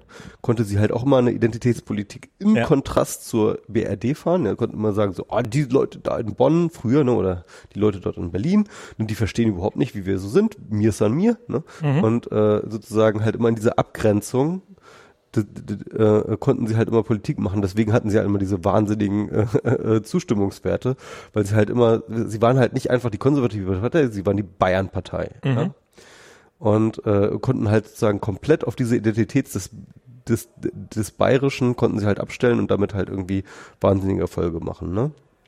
Und ähm, Identitätspolitik ist jetzt ja irgendwie in Verruf geraten, seitdem halt auch äh, Minoritäten sie praktizieren. Äh, ähm, äh, äh, ne, irgendwie sei es jetzt Homosexuelle ja. oder äh, Schwarze oder äh, also äh, oder, oder, oder Ausländer Frauen. oder wie auch immer, Frauen. Ähm, ähm, äh, aber im Endeffekt war halt Politik schon immer Identitätspolitik. Ne? Mhm. Und äh, sie war halt nur deswegen blind für ihre eigene identitätspolitische Komponente, weil es halt immer sozusagen äh, Identitätspolitik der Mehrheitsgesellschaft war. Ähm, und die Mehrheitsgesellschaft sieht sich ja nie als Identität, sondern immer nur als als normal. Als normal, genau. Als, und, und deswegen ähm, war ihr nie aufgefallen, dass sie halt Identitätspolitik gemacht hat. Also bei der CSU fällt es halt so auf, weil sie halt sozusagen sich halt klar abgrenzt gegenüber der Mehrheitsgesellschaft Deutschland, ne? also mhm. regional. Ne? Aber ansonsten fällt es halt nicht auf, wenn du, wenn du sozusagen in einem äh, gegebenen äh, politischen Rahmen äh, sozusagen der Identitätspolitik ähm, ähm, als äh, normale Sachpolitik verkaufst, ja. Ähm, äh, aber im Endeffekt sozusagen auf Patri diese ganzen Werte, Patriotismus, Familie, äh, Religion und so weiter und so fort abstellst, ähm, dann, dann kommt das den Leuten so vor, als ob das halt einfach nur, nö, das ist keine Identitätspolitik, das, das ist einfach nur normal. Das ist ja das, was wir tun. Ne? Das ist ja. Religion, das ist natürlich irgendwie Deutsch sein, das ist natürlich irgendwie äh, und so weiter. Also das heißt mit anderen Worten, ähm, Politik hat in diesem Blindspot der eigenen Mehrheitsprivilegien mhm. immer schon Politik, äh, immer schon Identitätspolitik gespielt ohne dass wir es irgendwie gemerkt haben, sondern wir haben das immer so reinterpretiert im Sinne so, nee, da haben wir die Arbeiter und die haben halt die Interessen und da haben wir halt die Bürgerlichen, die haben die anderen Interessen, deswegen wählen die einen CDU und die anderen SPD, ja. Und äh, dann kommen halt irgendwie Leute, die halt nochmal so ein übergeordnetes Interessen wie die, wie, wie den Planeten erhalten haben und das sind dann die Grünen, ne? Irgendwie, also das halt äh, alles so Inter Interessensgeschichten zu machen. Mhm. Ne? Das halt aber halt zum Beispiel auch die Grünen, ne? Eine totale Identitätspolitik eines neuen sich aufstrebenden Milieus bildet, nämlich halt äh, der Postmaterialisten. Ähm, wie das halt ja irgendwie auch schon in der Soziologie ganz gut dargestellt ist, dass halt sozusagen es halt ein Milieu gibt, das halt nach einer Identität gesucht hat, dem die grüne Partei und die Grünen, das ja auch eine Sammelbewegung war von verschiedenen ähm, Geschichten, halt sozusagen so ein ideologisches Korsett gegeben hat, das aber eigentlich mehr oder weniger austauschbar ist, ähm, ähm, außer dass es halt sozusagen eine Identität enforced, indem es sich gegenüber anderen Positionen abgrenzt. Ne? Mhm. Genau, und, ähm, und das ist halt das Interessante. Und, und, und genau, und ich glaube, dass halt zum Beispiel ähm, die Linke ähm, deswegen auch lange Zeit sehr, sehr erfolgreich war im Osten, weil sie halt eine Ostidentitätspolitik gemacht haben, ja. die jetzt langsam abgelöst wird von der AfD, die jetzt sozusagen die neue Ostidentitätspolitik mhm. ähm, repräsentiert. Ja, das finde ich ne, das, das genau, das wäre natürlich meine nächste Frage gewesen. Was ist, wie passt denn da die AfD rein? Passt die, ist, ist die AfD einfach jetzt die, macht die jetzt die cleverere, die, die schlauere Identitätspolitik? Ja, auf jeden Fall. Und zwar für den Osten tatsächlich. Also ähm, nicht natürlich nicht nur, ne? mhm. also äh, sie, sie holt auch äh, immer wieder ähm, Leute aus dem Westen ab, klar, keine Frage. Aber im ähm, Endeffekt ähm, ist sie, also im Endeffekt du musst ja als Identitätspolitik auch mal die Frustration der Leute ab ähm, ähm, aufnehmen. Ja. Und ich glaube, Identitätspolitik funktioniert auch mal dann am besten, wenn sich jemand sozusagen in seiner Identität auch herabgesinn, äh, Mhm. herabgewürdigt fühlt. Ne? Klar. Und das ist halt einfach der Fall ähm, bei Ostdeutschen, die halt sich irgendwie nach der Wende auch immer so ein bisschen okkupiert für, äh, fühlten. Gregor Settler hatte mal diese geile Idee zu sagen, so, man müsste eigentlich sozusagen, ähm, genau, er, er, er spielte damit eigentlich an auf die Südstaaten. Ne? Die Südstaaten, ähm, da gab es jetzt diese große Diskussion über, über die ähm, ähm, ähm, Civil, Civil War Monuments, die da runtergenommen Mhm. wurden. Ne? Irgendwie ähm, diese Generäle der, der, der Federation. Ähm, und äh, dabei kam ja unter anderem raus, dass die ja eigentlich relativ neu sind. Die sind ja eigentlich so aus den 30er, 40er Jahren äh, des 19. Jahrhunderts, äh, des 20. Jahrhunderts, ne? Mhm. Und nicht irgendwie wirklich aus der Südsta äh, aus, aus der Krie- Bürgerkriegszeit, Mhm. sondern die waren halt irgendwie sozusagen äh, in so einer Restaurationsphase und in so einer ähm, ähm, ich Immer glaub, wenn die das ist so eine- Bürgerrechtsbewegung stark wurde. Genau, National Grievance Geschichte. Im Endeffekt sozusagen so, wo die weiße Community irgendwie sozusagen ihre, ihre Niederlage wieder gemerkt hat. Ne? Also Mhm. man muss ja sehen, irgendwie äh, die äh, Sklaverei wurde durch den äh, Bürgerkrieg abgeschafft. Dadurch ähm, und, und natürlich hat eine, hat, haben die Südstaaten eine schmähliche Niederlage erfahren, so also sozusagen als Identität erstmal gedemütigt, ja. Und dann ähm, äh, hatten sie halt immer noch irgendwie so diese Apartheidsregime und dann wurde dann halt irgendwie in den äh, vor allem, ich glaube 50er, 60er Jahren wurde dann ja irgendwie ähm, wurden dann halt sozusagen Bundes äh, auf der Bundesgesetzebene dann halt auch solche Sachen halt untersagt. Ne? Also früher gab es halt irgendwie diese Bänke, auf denen halt Schwarze nicht sitzen durften. Ja, ja, ja. Ne? Und, ähm, und, und, und dann fing halt sozusagen, sozusagen diese, diese, diese Phantomschmerzen de, des, des, des äh, verlorenen Krieges wieder an zu schmerzen in Mhm. der weißen Bevölkerung, wo dann halt dann auch wieder ganz viele von diesen Status errichtet werden, wo man dann halt irgendwie ähm, äh, wieder den ähm, wieder den glorreichen tapferen Generälen, die zwar trotzdem verloren haben, aber irgendwie doch irgendwie ja einen tollen Krieg geführt haben, irgendwie ähm, gedenkt, ja, um halt sozusagen ihre Identität wieder äh, zu machen. Und das ist halt, das sind ja natürlich auch so, so Identitätspflaster, ja, im Endeffekt, ja. Und äh, und ähm, die Frage ist halt, inwieweit man sozusagen so einer ähm, gedemütigten Identität ähm, ähm, diese Pflaster auch erlauben muss als so eine Heilungsmaßnahme. Ja. Und äh, Gregor hatte dann eben diese Idee, man könnte doch jetzt irgendwie SED-Granden ein paar Statuen im Osten aufstellen. Na, das wäre ja nun gerade das, äh, Mielke und so.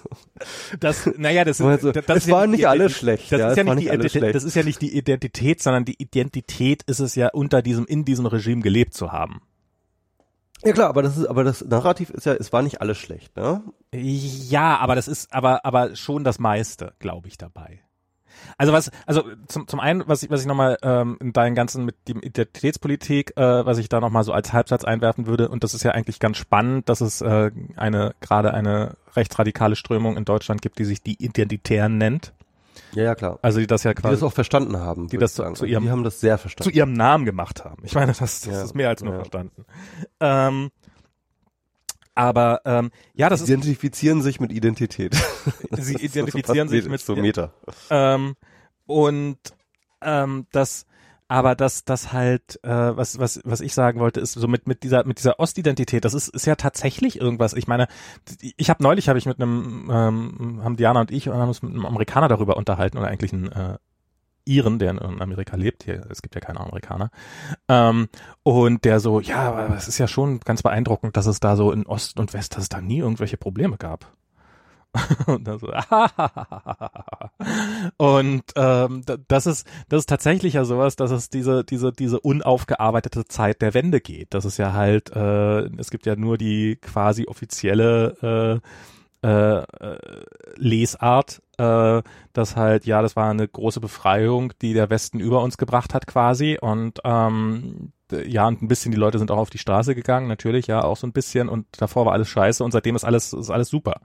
Und dass viele Leute, und daher kommt, glaube ich, dieses, es war ja nicht alles schlecht. Das heißt ja nicht, dass man bezweifelt, dass Dinge schlecht, schlecht waren und wahrscheinlich auch tendenziell äh, schlechter als, als jetzt, aber eben so dieses, diese Komplettabschaffung von allem, was dem Osten ausgemacht hat und, und nichts davon stehen lassen, das ist tatsächlich schon ähm, ein sehr merkwürdiges Moment. Und ähm, ich habe da auch, wie, wie, meine, wie meine Eltern da mit umgegangen sind und so und wie, wie viele Biografien im, im, im äh, Freundeskreis daran zerbrochen sind, bis hin zum, zum, zu Alkoholismus oder Mord, äh, Selbstmord oder sowas, die dann halt, ähm, ähm, weil halt, weil halt die Leben der Leute so weit zerstört worden sind. Und das ist sowas, was, glaube ich, ja, was bis heute nicht aufgearbeitet worden ist, weil es auch, weil es auch nicht stattfindet, weil halt die, die Eliten in Anführungsstrichen sind halt entweder, entweder alle Wessis oder nach der Zeit geboren. Also klar, wenn du jetzt irgendeinen 30-Jährigen aus, ähm, aus Magdeburg hast, der hat, der, der, der, der, der, der hat halt, das kennt das höchstens noch von seinen Eltern so ein bisschen. Ähm, der irgendwo was schreibt. Insofern finde ich das schon, ähm, also ja, äh, Ostdenkmäler müsste man da nicht hinstellen, aber man hätte, man hätte bei der Wiedervereinigung einiges besser machen können, um dieses Problem zu entschärfen. Ja, also ähm, genau, also was ich halt, ich, ich glaube tatsächlich, dass ähm, der Satz, ne, es war nicht alles schlecht, der stimmt mhm. auf so eine ganz pragmatisch einfache Art und Weise, stimmt er einfach. Ne? Es gibt ja. ein paar Dinge, die besser liefen in der DDR. Und hätte man, sag ich mal, irgendwie gesagt, dass wir diese Dinge einfach auch adaptieren, ne? Dann, äh, also, ne, sei es Kinderbetreuung, irgendwie Rechtsabbiegerfall, was weiß ich so, ja, ja. irgendwie diese, äh, diese Kleinigkeiten. Das sind, das sind ja Kleinigkeiten eigentlich auch, ne? Aber ja, hätte man, ja. zum Beispiel, ähm, hätte man diese Sachen einfach implementiert, so bundesweit, sag ich mal, ja, dann hätte, dann wäre einerseits, glaube ich, ähm, insgesamt hätten wir alle so einen gewissen Nutzen davon. Ähm, und ich glaube, vielleicht sogar einen ziemlich großen teilweise, ähm, gerade was mit Kinderbetreuung angeht. Hm. Ähm, aber ähm, vor allem hätte dann, glaube ich, der Osten nicht dieses krasse Gefühl der Okkupation gehabt. Na, ja, das ist, halt sozusagen ihnen, ihnen ein Fremdsystem aufgestülpt wurde. Ja, das, das was ich was ich sagen will, ist halt ja. halt Folgendes. Ne? Ähm, ich glaube, es ist so, ähm, wenn du keine Ahnung, ne, so, ich weiß nicht, wie du eine Banane isst, aber es gibt eine bestimmte Art, wie wir alle die Banane essen. So, ne? Letztens gab es so ein ich Video weiß, dass davon. Affen das anders machen und darum genau. das auch anders. Das ist, das ist viel, das ist viel besser, ne? Und dann, dann siehst du dieses Video, dass es halt irgendwie viel mehr Sinn macht, das so zu machen. Das ja? macht gar nicht so viel mehr Sinn. Ja, was das ist einfach ich, nur keine anders. Ahnung. Tun wir einfach so, als ja. würde ja. Und dann, ähm, und, und, und dann, dann guckst du dir das an und denkst dir so, ja, why not? Und dann machst du das. Ja. Mhm. No big deal. Ja, irgendwie du machst eine Sache so, und dann machst du sie irgendwie anders. Mhm. Ja. Ähm, aber dann gebe ich doch meine Punkt, Identität auf und meine Kultur. Ja, genau, genau. Aber äh, jetzt, jetzt, jetzt, aber jetzt stellen wir uns die folgende Situation vor, ja. Das gleiche, das, äh, die gleiche Situation, aber jemand kommt und sagt, ich befehle dir, das jetzt ab, so, auf, ab sofort so zu machen. Mhm. Ja. Sofort willst du, wirst du dein Leben dafür geben, dass du es auf die, ja. auf die alte Art machen darfst. Nein. Du wirst sofort, äh, das, das ist, also fuck you, fuck you, wer bist du, der, kannst du dich noch dran erinnern, als wir damals im Osten waren, mit der Überschwemmung? Ja. Und wir den Leuten klar machen wollten, dass sie ineffizient in den Sand schütten. Ich weiß nicht, Folge irgendwas in WMR, ja? Ja. Ähm, weißt du noch? Ja, ich, ich glaube, ich verstehe langsam, was oh. unser Problem war. Oder warum die Leute gedacht haben, so, Ey, diese Berliner Wichser. Ja, ey, die Lieber lasse ich mein Haus untergehen, als zuzugestehen, dass die die bessere Chiptechnik haben. Ohne Scheiß. Ohne Scheiß, Max. Ohne Scheiß. Ich glaube, wir haben den, wir sind den identitätspolitisch auf die Füße äh, gestampft, indem wir gesagt haben, äh, passt mal auf, dieses Rohr, das, ähm, da macht man eigentlich besser so. Also, dann da braucht man nicht gedacht, zwei so, Personen, ihr fucking besser Wessis, ja? ja? Ihr fucking besser Wessis. Euch zeige ich's, ja? Ähm, was erzählt ihr mir hier, wie ich mein Haus zu retten habe. Ich rette das, wie ich das will. Ja. ja? Ach, das war schön. Da gibt's mal wieder Hochwasser in Brandenburg. Äh. ja, ich meine, ich meine, ganz ohne Scheiß, so anders ist auch Brexit überhaupt nicht erklärbar. Ja, mhm. anders ist Brexit auch gar nicht erklärbar.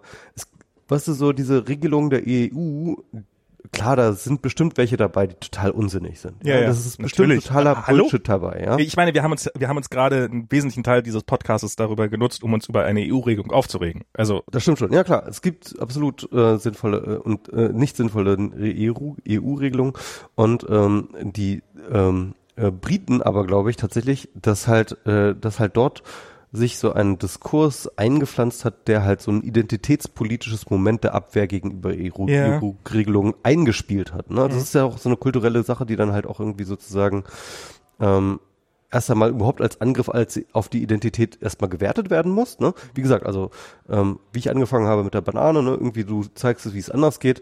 So, sobald du da irgendwie anfängst, das selber aus einem eigenen Antrieb, weil es dir auch nicht so wichtig ist, irgendwie anzueignen, so eine andere Art Dinge zu tun, ist es ja überhaupt kein Problem mit deiner Identität. Ja, es ist halt nur dann, wenn du glaubst, dass es Teil deiner Identität ist, Dinge so und so zu tun. Ja, nur wenn du dann anfängst sozusagen zu glauben, dass es Teil deiner, das ist alles konstruiert, das ist nichts fest, ja, das ist wirklich nichts fest. Ähm, du musst nur irgendwo das Gefühl haben, dass Dinge auf eine bestimmte Art und Weise zu tun, deine Identität ist und auf eine andere Art und Weise nicht deine Aber wir Identität. sind schon immer so gelaufen, nicht so. Genau. Das ist natürlich auch ein Reflex, den man halt relativ schnell hat, ne? aber, ähm, aber, aber äh, manchmal ist es dir auch einfach egal, ja. Ich meine, so ähm, irgendwie, keine Ahnung, ich glaube, den Leuten war es auch völlig egal, irgendwie mit welchem Editor sie ihren Kram programmiert haben, bevor nicht irgendjemand gesagt hat, aber Emacs ist besser. Ja. Wenn, wenn, immer, wenn immer mir irgendeiner ankommt und es, man hat, man kennt ja so ein paar Leute, die das, das so, ja, wenn wir alle, wenn wir alle so denken würden wie Ingenieure und so, ähm, dann, dann, dann wäre die Welt schon besser und in Frieden. Also, nee. Überhaupt nicht. Ihr habt Das es heute natürlich nicht mal geschafft, Tabs oder Spaces zu klären. Also wirklich. Das ist auch so, Tabs und Spaces, so eine Bullshit, ja. Aber, aber, da- aber da, Nee, also da gibt's-. Identitätskonflikte, ja. Ja. Ohne Scheiß. Wir sind aber Tabs-Menschen. Ja, ja. Haust du dir auf die Brust. Ich meine, Apple versus Android ist ja so ein ganz klassisches äh, Ja, Ding und so, ja, massenhaft. Ne? Ja, natürlich. Und, ähm, und, und ich sag mal so, Identitätspolitik ist halt einfach so menschlich tief verankert, glaube ich, ja, dass es, dass wir es nicht rauskriegen. Und wir müssen mit Identitätspolitik rechnen, wir müssen mit Identitätspolitik arbeiten. Auch wenn sie komplett irrational ist und Bullshit produziert, ja. Und ich glaube tatsächlich, dass einer der Gründe, warum Brexit und Trump haben passieren können, Ja. ist, weil die Technokraten in den entsprechenden zum Beispiel vor, vor allem in der Demokratischen Partei oder in, in, in, in Tories oder wie auch immer, halt wirklich ähm, diese identitätspolitische Komponente nicht verstanden haben. Mhm. Und ähm, und dass es halt immer irgendwelche Leute gab, die es verstanden haben, wie Boris Johnson oder eben Donald Trump, Mhm. Ähm, die dann sozusagen auf dieser Ebene tatsächlich intelligenter agiert haben oder Genau. vielleicht vielleicht auch intuitiv intelligenter Mhm. agiert haben. Ne? Aber das sind natürlich, aber, aber das sind halt besser. Beispiele von Leuten, die so dezidiert und nachweisbar immer die identitätspolitische Karte gespielt haben, Mhm. ähm, dass es halt ganz klar ist, woher der Erfolg kommt. Das stimmt. Das ist, das, das, da ist eine Menge dran. Haben wir noch Zeit für ein, für ein kleines Thema oder, oder gar nicht so kleines Thema oder? Ähm, wenn du mir Zeit lässt, noch mal kurz aufs Klo zu gehen. Na klar, dann geh noch mal kurz aufs Klo, dann kann ich ja vielleicht noch mal irgendein Zwischending reinschieben. Ähm, ja, wir waren, ähm, wir sind jetzt gerade hier dabei, so langsam festzustellen, lang, langsam zu realisieren, dass es ja, dass ja mit unserer Zeit in Kalifornien auch langsam dem Ende zugeht und ähm, das stimmt mich schon sehr, sehr traurig, muss ich sagen. Das ist schon was, was ähm, Kolja ist total begeistert. Ich finde das halt alles spannend. Für den ist es zum einen ist es toll, wenn die Leute alle Deutsch reden können. Das ist Identität für ihn, ein Stück weit. Ähm, also er spricht halt, er ist ein bisschen, er spricht Englisch, aber er ist halt schüchtern im Englischen und im Deutschen überhaupt nicht. Und, und immer wir irgendwie, also wenn ihr zufälligerweise in den nächsten Wochen in San Francisco seid und werdet plötzlich von der Seite von einem kleinen blonden Kind auf Deutsch zugeschwallert über irgendein Thema, dann ähm, könnte es könnte es Kolja sein mit hoher Wahrscheinlichkeit, weil das ist halt so ein ja das das ich glaube das mal gucken wie lange es dauert bis es ihm zu viel wird, aber so dass dass er immer einen größeren Kindergarten kann und sowas das ist schon was das das da, darauf freut er sich auch zurecht. Ich glaube aber er ahnt noch nicht mal was ihn so für Sachen auch so keine Burritos mehr Schnee was ja echt ungefähr für zweieinhalb Stunden im Jahr ganz toll ist und den Rest einfach nur scheiße. Ähm, und ähm, so und das Meer so in der Nähe zu haben und so. Und wir waren jetzt wir waren jetzt am Wochenende nochmal an Point Reyes relativ spontan. Äh, so nach dem Motto naja so oft werden wir es da auch nicht mehr hinschaffen. Das ist ja halt so ein da war ich auch mit mit Michi sind wir da hingefahren. Das ist so da sind das also wenn wenn ihr mal in Kalifornien seid kann ich euch nur empfehlen oder in San Francisco und ein bisschen Zeit habt auch Richtung Norden zu fahren der Norden wird deutlich unterschätzt und es gibt halt Point Reyes und Point Reyes ist so eine so eine Halbinsel auf der pazifischen Platte ähm, und nicht auf der amerikanischen Platte. Das hat ja hat ja ähm, hat ja äh, Michi tatsächlich irgendwann mal gesagt, so ja, jetzt sind wir auf der pazifischen Platte und nicht auf der amerikanischen Platte. Und ich habe mittlerweile mal mit, mich mit einem ehemaligen Erdkundelehrer unterhalten und der meinte, ja, ja, das ist tatsächlich so. Wo das Gebirge ist, da, dahinter ist die pazifische Platte. Ähm, also da hinten am Horizont sehe ich so eine Bergkette und auf der anderen Seite ist die pazifische Platte. Und darum waren wir da nochmal in Point Reyes und da gibt es zwei sehr schöne Stände. Das eine ist der Nord, North Beach ähm, das ist so ein ganz wilder, extrem langer, einfach nur Sandstrand mit hohen Wellen und ähm, viel Wind im Gesicht und so. Das ist sehr, sehr angenehm. Und das andere ist der Hearts Desire Beach. Die sind ungefähr, ich weiß nicht, 20 Minuten Autofahrt, nicht mal, voneinander entfernt und komplett das Gegenteil. Also das eine ist halt wild und Wellen und, und man darf auf keinen Fall ins Wasser und das andere ist, äh, ist, ist flach und, und spiegelglattes Wasser und einfach nur auch auf eine andere Art und Weise unfassbar schön. Und an letzteren waren wir jetzt am Wochenende nochmal. Und ähm, bist du wieder da? Ich bin wieder da. Und ich bin auch eins, was ich echt vermissen werde, ist, ich bin ja neulich mal wieder hierher geflogen. Und äh, den Flug an sich habe ich überhaupt nicht vermisst. Und dann komme ich halt hier an und es gibt hier halt, ähm, gibt hier halt, wenn man einreist, gibt es zwei Schlangen. Eine ist für Residents und eine ist für Non-Residents und ich darf, äh, seitdem ich eine Green Card habe, seit einem Jahr, darf ich in die, in die Residence-Schlange. Und, ähm, und dann wird man genauso kontrolliert, als ob man in der Non-Residence-Schlange wäre. Keine Ahnung, was daran jetzt irgendwie großartig anders ist. Auf jeden Fall, was definitiv ein Unterschied ist, das Prozedere endet damit, dass einem am Ende der, der entsprechende Beamte halt sagt, gibt einem den Pass wieder und, äh, und dann sagt er, Welcome home. Und ähm, das ist in so einem Moment sehr, sehr cool. Das ist zum einen, dass man sowieso den Tränen nahe, weil man glücklich ist, dass einfach dieser scheiß 20-Stunden-Flug oder 17-Stunden-Flug oder wie auch lange auch immer der dauert, jetzt endlich mal vorbei ist und dass man gleich seine Familie wiedersehen wird und sowas. Und ähm, aber ähm, es ist auch, das ist auch einfach sehr, sehr cool, weil, weil, weil eben Identität weil was, was mir aufgefallen ist ja an den USA und ich weiß, das geht bei weitem nicht jedem so und ich weiß, das ist total privilegiert und ich weiß und so weiter und so fort, aber dieses Land ähm, hat mich halt eigentlich von Anfang an als jemanden behandelt, der hierher gehört. Und ähm, der hier reingehört. Und ähm, das und wenn ich und das war halt immer so eine Option, seitdem wir die Green Card haben, spätestens, da war halt, wir haben die Green Card, haben wir per Post zugeschickt gekriegt und da war so ein so ein Flyer dabei, so da war ein Flyer so und wie was muss ich jetzt machen, um die Citizenship zu kriegen? Also so quasi ein Prospekt, das ist halt in der Green Card dabei, das ist dann halt der nächste vorgesehene Schritt. Okay, jetzt wirst du dann halt, jetzt wirst du dann äh, Amerikaner als nächstes. Und wenn wir uns da angestrengt hätten, dann könnten wir das tatsächlich in ein paar Jahren hätten wir das schaffen können. Werden wir jetzt nicht mehr schaffen. Und ähm, ja, und ich habe und und der Typ hat halt gesehen, er hat halt gesehen, ich habe halt keinen amerikanischen Pass, sondern ich habe halt einen deutschen Pass, aber die Tatsache, dass ich so eine Green Card habe, ist halt ausreichend, um mich mit Willkommen zu Hause zu begrüßen. So, nun weiß ich, dass kein kein deutscher Grenzbeamter, egal wie offensichtlich deutsch du bist, mich jemals mit Willkommen zu Hause begrüßen würde. Das passt wahrscheinlich irgendwie überhaupt nicht in deren Sache rein.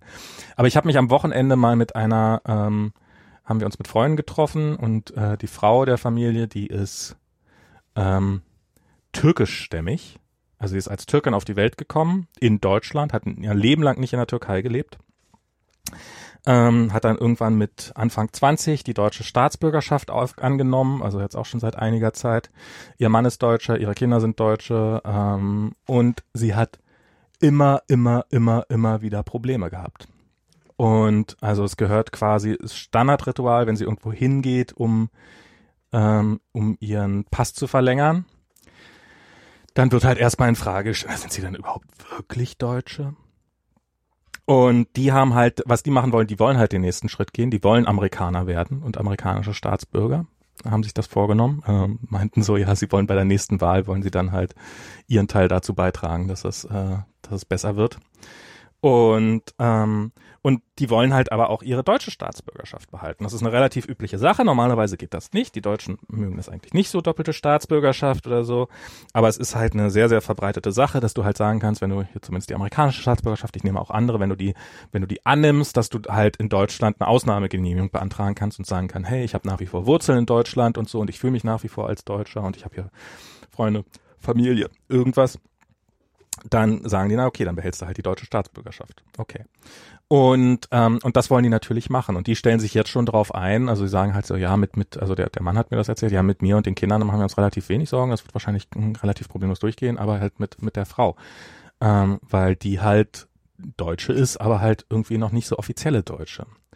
Und ich finde das immer wieder spannend oder erschreckend, äh, wie Deutschland mit seinen türkischen türkischstämmigen gar, türkischstämmigen Einwohnern umgeht. Das sind ja gar keine Und an Einwohner. dieser Stelle muss man auch einfach mal eine grundsätzliche Lanze brechen für Amerika, weil Amerika wirklich das erste Land war in der Welt, die ähm, sozusagen eine Identitätspolitik eingeführt haben, die abstrahiert von ähm, Herkunft mhm. und sozusagen ähm, Blutsverwandtschaft, ja, also der erste Nicht-Ethno-State mhm. im Endeffekt war, ja. Und ähm, das ist halt wirklich ähm, eine so krasse Errungenschaft, dass wir, glaube ich, in Europa immer noch nicht begriffen haben, das ist so eine These von mir, dass wir in Europa immer noch nicht begriffen haben, was das überhaupt ist, eine Nation, die nicht von einer Abstammung herkommt, weil wir wirklich in einer Nation groß geworden sind, die das einfach so, so, so ganz natürlich annimmt. Ja? Mhm. Also wir haben immer noch Blutsverwandtschaft als den wesentlichen ähm, Herkunft sozusagen von Deutschsein her. Ne? Ähm, und die Amerikaner mussten das halt ganz, ganz früh sozusagen abstrahieren, mussten sagen, pass mal auf, ähm, wir sind eine Nation, die sich auf abstrakte Symbole einigt, mhm. die Verfassung, die Flagge und die Nationalhymne, was weiß ich, ja, irgendwie. Ja, das ist halt das, was dich, äh, äh, äh, Rule of Law irgendwie, ähm, das ist das, was dich zum Amerikaner macht. Im Endeffekt sozusagen jeder Amerikaner ist ein Verfassungspatriot, mhm. ja? wie das so sozusagen Habermas dann irgendwann versucht hat zu formulieren.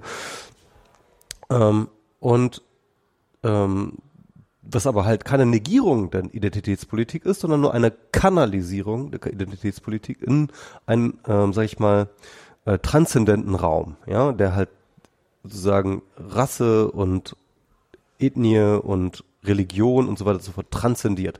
Ein bisschen hat Deutschland tatsächlich auch so ein bisschen den, war, war da in gewisser Hinsicht Vorreiter, indem sie, ähm, glaube ich, so als, nicht erste, weiß ich nicht so genau, aber als eine sehr, sehr frühe ähm, Staatsform eine, ähm, ein, eine Religionsfreiheit einführen mussten nach dem Dreißigjährigen Krieg, ne? Einfach weil sie wussten, wenn wir irgendwie jetzt eine Religion festschreiben, dann kriegen wir hier nie Ruhe in den Land. Mhm. Ne? ähm, also äh, deswegen mussten sie sozusagen so eine äh, so, so eine Art ähm, äh, Religionsabstraktionslayer einführen, ja, zu sagen so, du kannst Katholik sein und du kannst äh, Protestant sein und gleichzeitig kannst du aber auch Deutscher sein, ja. Bei uns, bei uns ähm, haben wir Religionsfreiheit, du hast die Wahl zwischen diesem Christentum und diesem Christentum. Ja, genau, also das war halt aber der Abstraktionslevel, auf den man damals klar, gedacht hat, klar. ne? also das war halt irgendwie so, also, ne? also ähm, aber ich meine, damals gab es auch schon Juden, das ja, ja. schon sagen, also das war halt auch, äh, das, das war halt auch okay, wenn die halt sozusagen in ihrem Ghetto, in dem man sie abgeschoben ich hat. Ich weiß nicht, ob es mit den Juden immer so okay war, aber ja, okay. Nee, nee, nee, tatsächlich, tatsächlich die, die richtig antisemitischen Pogrome fingen erst tatsächlich im ähm, äh, Ende 19. Jahrhunderts an. Aber bloß weil es ähm, gerade akut keine Pogrome gibt, heißt das nicht, dass alles okay ist. Genau, es gab halt vorher natürlich gab es halt die die Inquisition, wo dann halt die Juden also, äh, versucht wurden zu konvertieren und so weiter und so fort. Aber ähm, es ist, ist egal, das ist eine lange Geschichte. Ja, ja. Ähm, ähm, aber äh, interessanterweise wurden so richtig an, richtig sozusagen judenfeindliche Pogrome als identitätspolitische Maßnahme sozusagen sind eigentlich eine relativ neue Erfindung. Ähm, Ähm, egal. Jedenfalls, ähm, äh, aber was auf jeden Fall ähm, die ähm, Amerikaner geschafft haben, ähm, sozusagen nationale Identität als ein Abstraktum zu definieren, das halt bestimmte Weseneinheiten äh, abstrahiert, äh, äh, transzendiert, ähm, ist wirklich eine kulturelle und, und, und wesentliche Leistung, die, ähm, glaube ich, in Europa noch nicht wirklich verstanden mhm. wurde. Und ähm, ich finde das interessant, dass halt, ähm, es gibt, ich würde sagen, es sind eher konservative Denker, ähm, oder sagen wir mal so, so im, ähm, ähm, irgendwo, irgendwo zwischen liberal und konservativ, aber sehr bürgerlich zumindest. Irgendwie ähm, Francis Fukuyama, den kennt man ja so ein bisschen von dieser End of History These, die sich als nicht so besonders äh, haltbar äh, herausgefunden, äh, herausgestellt hat, aber die trotzdem irgendwie sehr, sehr epochemachend war damals in, äh, nach dem Fall des äh, Eisernen Vorhangs. Ja. Dieser Francis Fukuyama ist ein neues Buch raus, wo er halt ähm, auch so ein bisschen die Nation ne, als Identitätskonstrukt, als ähm, die Lösung ähm, vorsieht. Also wir sollten wieder zurück hm. zu einer Idee, Idee der Nation, aber halt in diesem amerikanischen Sinne, also hm. halt Identität ähm, äh, transzendierend ähm, um wieder zu, sozusagen eine, eine Meta-Identität zu finden, in der wir wieder zusammenkommen können. Ne? Also auch so als Antwort auf diese Polarisierung, die es in der Gesellschaft gibt und diese verschiedenen identitätspolitischen Kämpfe, die es halt da gibt, sozusagen. So diese, diese, sozusagen diese, diese Meta, diese Meta-Identität wieder stark machen. Das ist unter, unter anderem auch die gleiche These, die Jascha Munk vertritt. Interessanterweise ein deutschstämmiger Jude, ähm, der in die USA eingewandert ist vor ähm, nicht allzu langer Zeit, hatte mal auch in einem Podcast sehr spannend erzählt, also wie er halt in Deutschland sich nie wirklich als Deutscher gefühlt hat. Ne? Also halt, ähm, obwohl er dort eigentlich geboren und aufgewachsen ist, ja, mhm. halt immer, er war halt nie einfach nur irgendwie, keine Ahnung, Deutscher, sondern er war halt immer irgendwie so Jude. Ne? Mhm. Ne? Und er merkt, und, und wie er halt sozusagen so auch seine ganz persönliche Erfahrung so in der Migration nach Amerika halt merkt, wie er das erste Mal einfach nicht einfach nur Jude war, sondern wirklich Amerikaner. Und niemand irgendwie seine Amerikanerheit ähm, in Frage stellt. Ne? Und da, da geht es nicht nur um Antisemitismus, es geht nicht nur darum, irgendwie, keine Ahnung, dass Nazis jetzt irgendwie, keine Ahnung, Quatsch auf seine Haustür sprühen oder so ein Scheiß, sondern, sondern wirklich, wo halt klar wird, dass jemand Jude ist, halt, ähm, das sozusagen deine primäre, dein primärer Marker ist, ja sozusagen in Deutschland. Wenn du in Deutschland Jude bist, dann ist halt Jude sein irgendwie der primäre Marker. Ja. ja? Und ähm, obwohl er halt selber halt, wenn, wenn du halt nicht besonders religiös ist, ist das irgendwie, irgendwie ein bisschen awkward, ne? Mhm. wenn du plötzlich sozusagen mehr mit deiner Religion identifiziert wirst als mit irgendwie deiner, deiner Herkunft. Ähm, und, und, und in den USA meinte er, das, hätte er so das erste Mal so eine so totale Befreiung erlebt, dass er als er war einfach Amerikaner. So. Mhm. Und erst in zweiter Linie war er Jude. Ja. ja und äh, halt so normal wie jeder andere Jude so in den USA. So, das ist halt so, das ist halt, das spielt keine Rolle. Das ist halt so irrelevante äh, Second, Secondary Identity, äh, Identifikationsgeschichte. Und, ähm, und, und, und, und, und das fand ich sehr, sehr spannend. Er hat halt dieses, dieses äh, Buch geschrieben jetzt auch. Ja, Titel kann ich mich nicht erinnern. Aber auf jeden Fall, äh, wo es auch so um die Trump-Ära und, und, und, und überhaupt, äh, ich glaube also auch über Amerika hinaus halt diese ganzen identitätspolitischen Kriege, die es da halt gerade gibt, halt äh, behandelt ganz äh, äh, intelligent und ähm, eben auch als eine Lösung eben so eine Art von äh, universeller Nationalidentität halt wiederum proklamiert. Ich bin mir nicht so sicher, ich bin selber nicht so der Freund von Nationalidentität, also auch weil, ähm, sag ich mal, in Deutschland das halt immer sozusagen so eine Ethnoidentität ja, halt ja. unzweifelsfrei ähm, verknüpft ist, ne? Mhm. Und diese Frage von wegen, ob wir ob wir Deutschen es jemals überhaupt schaffen werden, sozusagen eine von Herkunft her abstrahierte nationale Identität zu schaffen, für sehr, sehr fraglich halte. Ja. Ähm, ja. Ja. Ja, also das ist, ich, ich finde, also so dieses, dieses Gefühl, ich, ich, ich glaube, es würde mir leichter fallen, mich als Amerikaner zu bezeichnen als als Deutscher. Es fällt mir, also ich, ich weiß, dass ich Deutscher bin und sowas, aber so dieses, die identitätsstiftenden Merkmale damit, ich habe ich, ich würde bis heute keine Deutschlandfahne wehen. ähm, äh, oder oder wedeln. Ich weiß noch, dass ich einmal hatte ich zur WM hatte mir jemand so Deutschlandfahren ins Gesicht gemalt. Das hatte ich dann hatte ich dann irgendwann vergessen, zum Glück, als genug Alkohol, äh, als ich genug getrunken hatte. Aber ansonsten war mir das furchtbar unangenehm. Ähm, und so, also so, so mit einer deutschen, vielleicht auch dadurch, dass ich in Russland gelebt habe und da war ich halt Deutscher. Das ist halt auch so ein krasser Unterschied als Kind und sowas. Ja, und sehr, sehr, stark auch mit den Verbrechen der Deutschen konfrontiert war und sowas. Aber es, ähm, es ist vielleicht auch eine sehr persönliche Geschichte. Aber ich glaube, das geht relativ vielen Deutschen so. so. So diese deutsche Identifikation, die ist sehr, sehr, sehr, sehr schwer. Und ähm, und mich als im Zweifelsfall als Amerikaner zu sehen, würde mir, glaube ich, vielleicht leichter fallen. Zum einen, weil es natürlich immer die, die freiwillig angenommene Identität ist natürlich im Zweifelsfall immer die bessere, klar. Äh, an der deutschen habe ich ja, das ist ja, die ist mir, ist ja quasi zugelost worden. Ähm, hatte ich, hatte ich halt Glück in der Lotterie.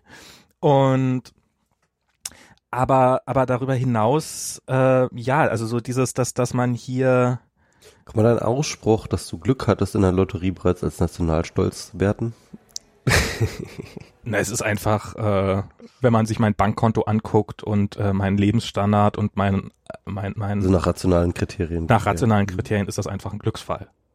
Ähm, also ich, ich, ähm, es ist ja, das, das finde ich ja immer wieder, das finde ich ja immer das, das Lustige, oder nicht Lustige, aber bei diesen ganzen Diskussionen, bei diesen ganzen Herkunftsdiskussionen, das ist ja ähm, dieses, äh, ja, warum wollen die denn alle hierher kommen? So und ähm, und, und die, diese Leute, die sich offensichtlich nie die Frage stellen, ja, warum habe ich denn das Recht hier zu sein?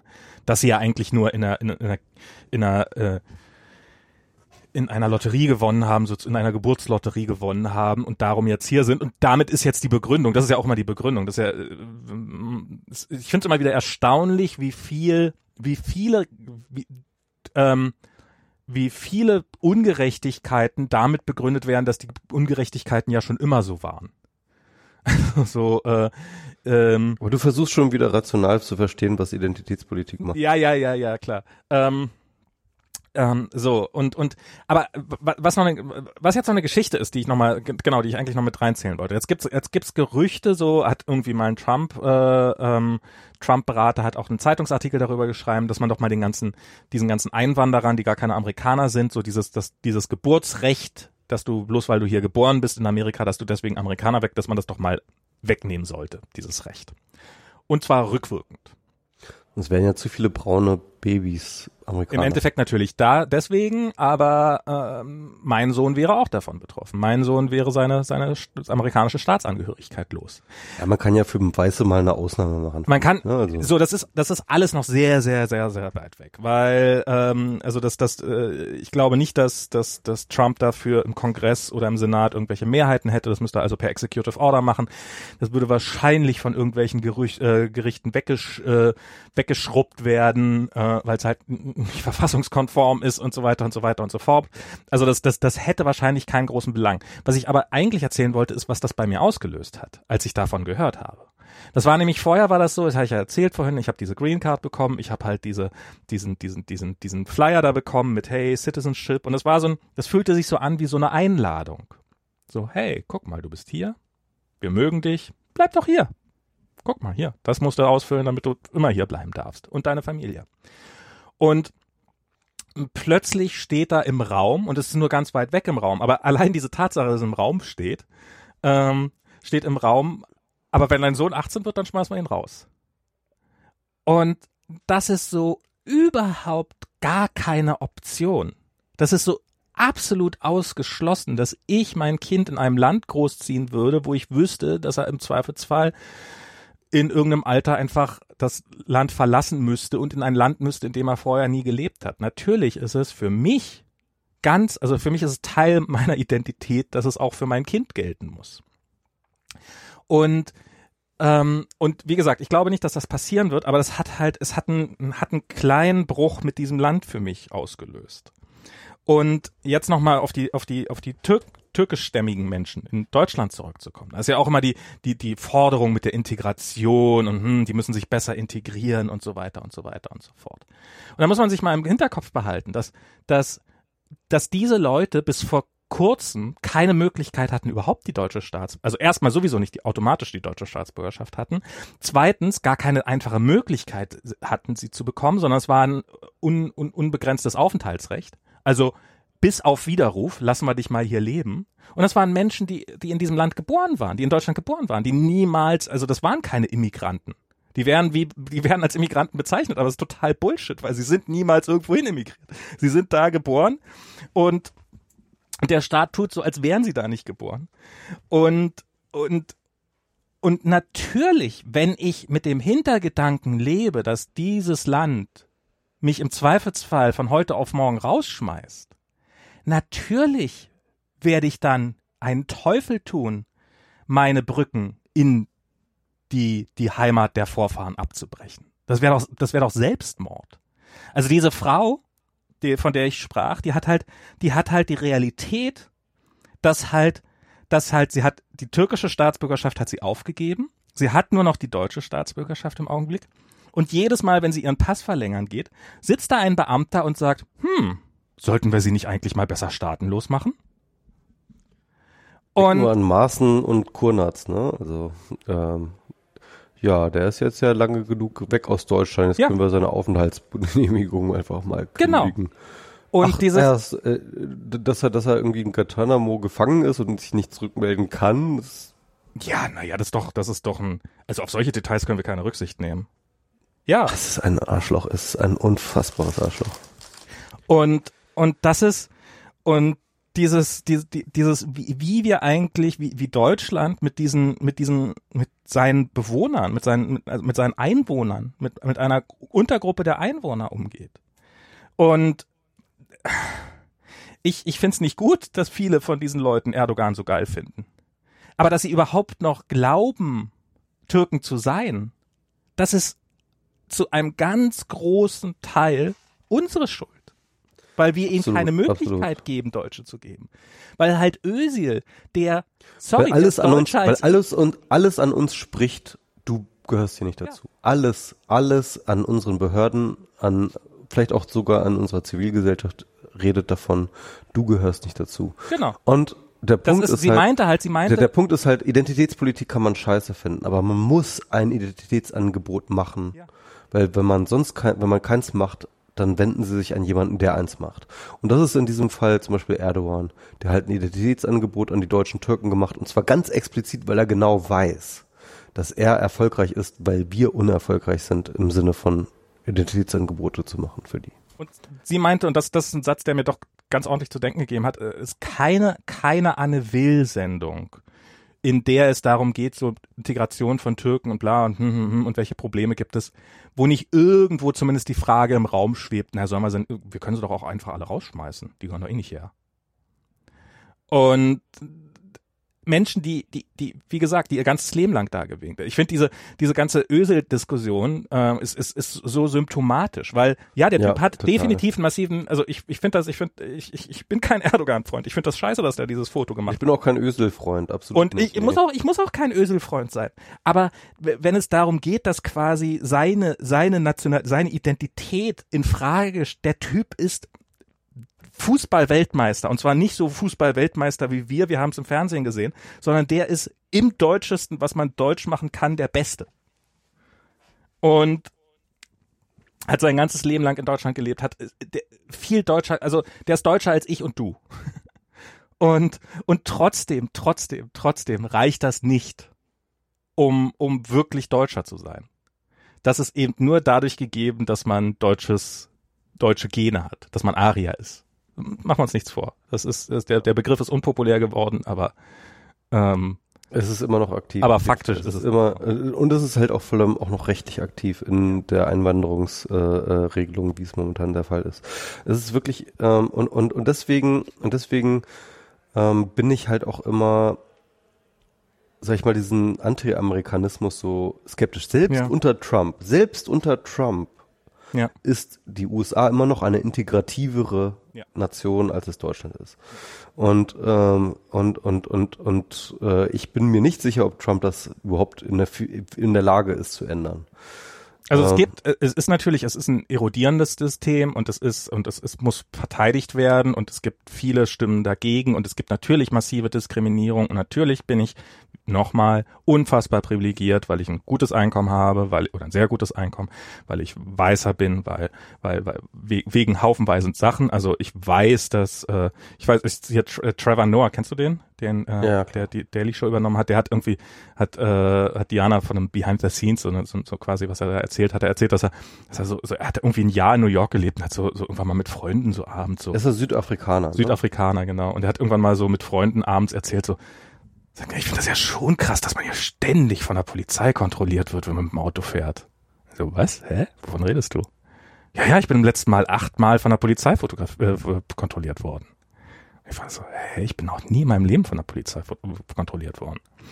Und der Grund, warum er von der Polizei kontrolliert wird und die anderen nicht, ist natürlich so offensichtlich, wie er es nur sein könnte, weil er Ja, schwarz ist. klar. Ja, ja. Und natürlich Also- ist das Rassismus. Die USA sind alles andere als irgendwie jenseits von Identitätspolitik, aber der Punkt Und- ist, ja, klar. Ähm, dass sie halt, ähm, äh, äh, dass sie halt zumindest ihr Rechtssystem auf diese Ebene geschrieben, geschoben haben. Ja, was ist so, das ist halt so ein bisschen so wie mit irgendwie, ähm, ähm, äh, wir, wir haben halt noch nicht mal, also vergleichsweise, ja, äh, äquivalenzmäßig so, wir ähm, äh, kritisieren die USA, äh, dass sie halt noch keine äh, Gender Equality hinbekommen haben, wenn wir noch nicht das Frauenwahlrecht eingeführt haben, so ein bisschen, ja, das ist so ein bisschen so.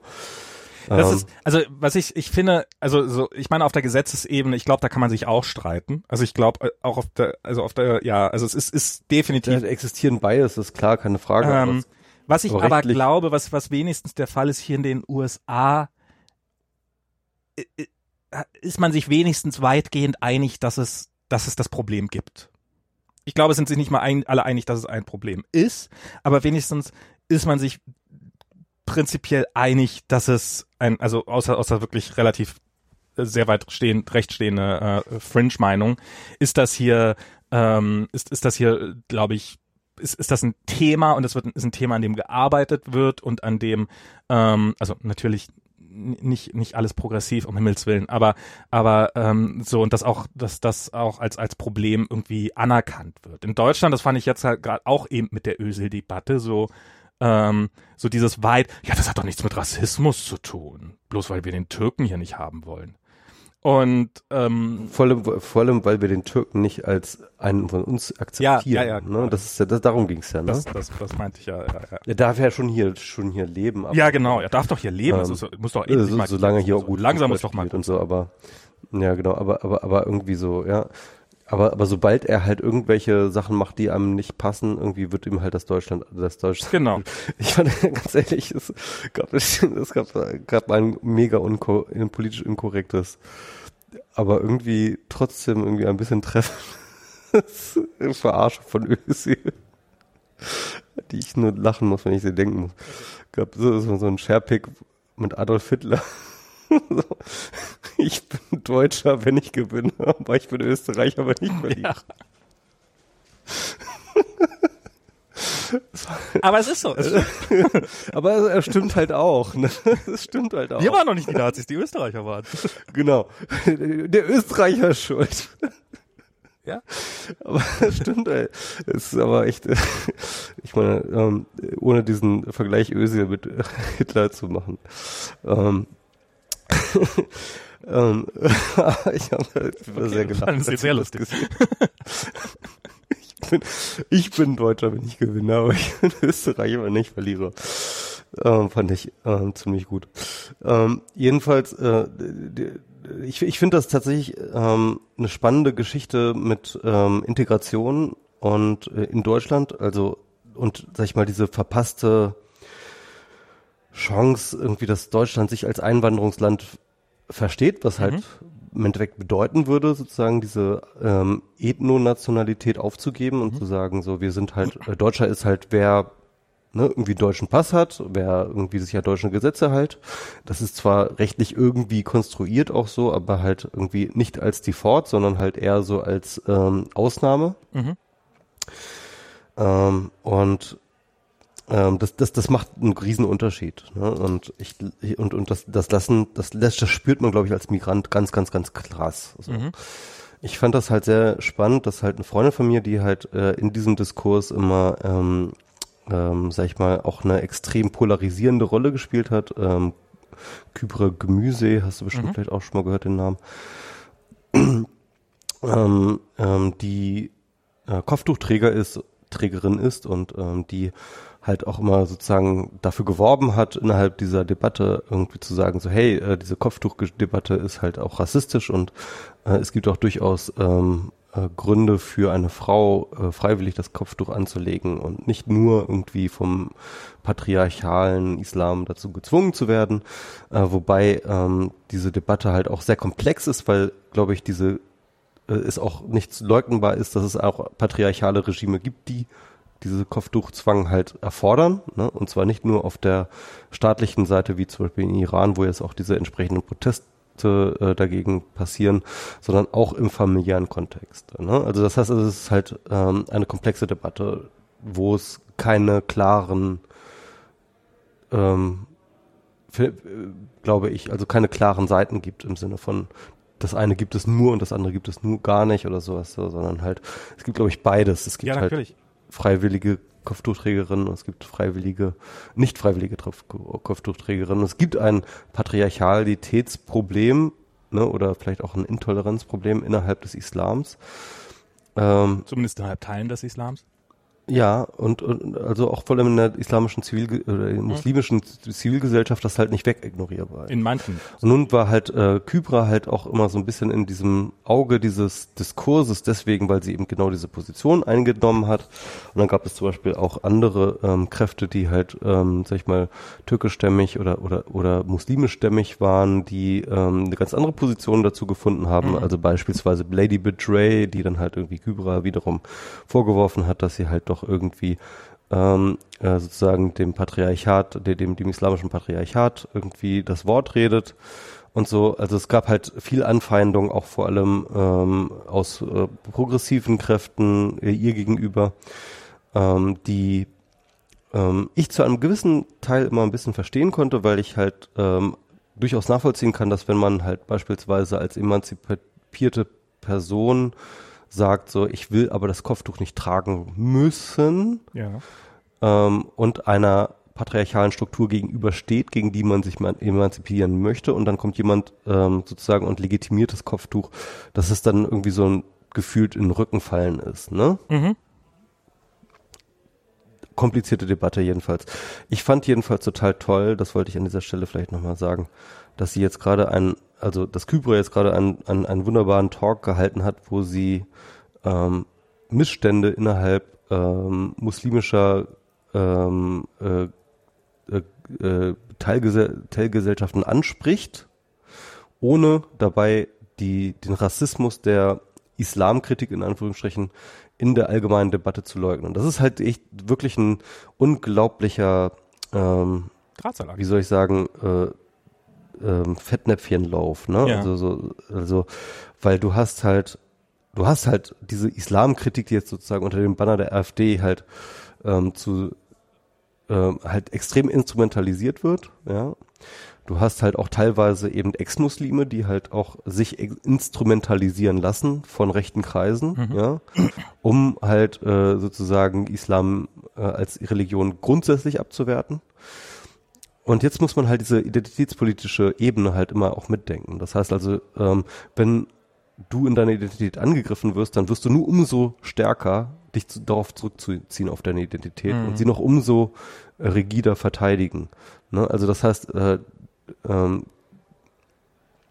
dass sich halt, ähm, das habe ich auch schon mal wie gesagt, dass es halt im Endeffekt AfD und ähm, radikaler Islam sich halt total komplementär mhm. verhalten. Ne? Ja. Also dass halt äh, die Radikalität des einen, ähm, den Islam abzulehnen, halt zu einer Radikalität im Islam wiederum führt, die halt wiederum sich dann ähm, nie in Aktion wiederum bestärkt, äh, die AfD ist so, so ein gegenseitiges Aufschaukeln. Mhm. Ja?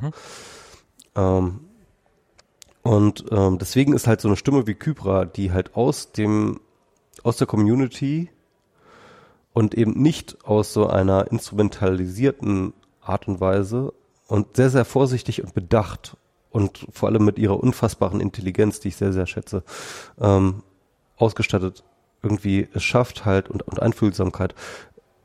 Ich hoffe, es, es schafft halt irgendwie Probleme anzusprechen und ohne gleichzeitig sozusagen identitätspolitische Antireflexe auszulösen. So.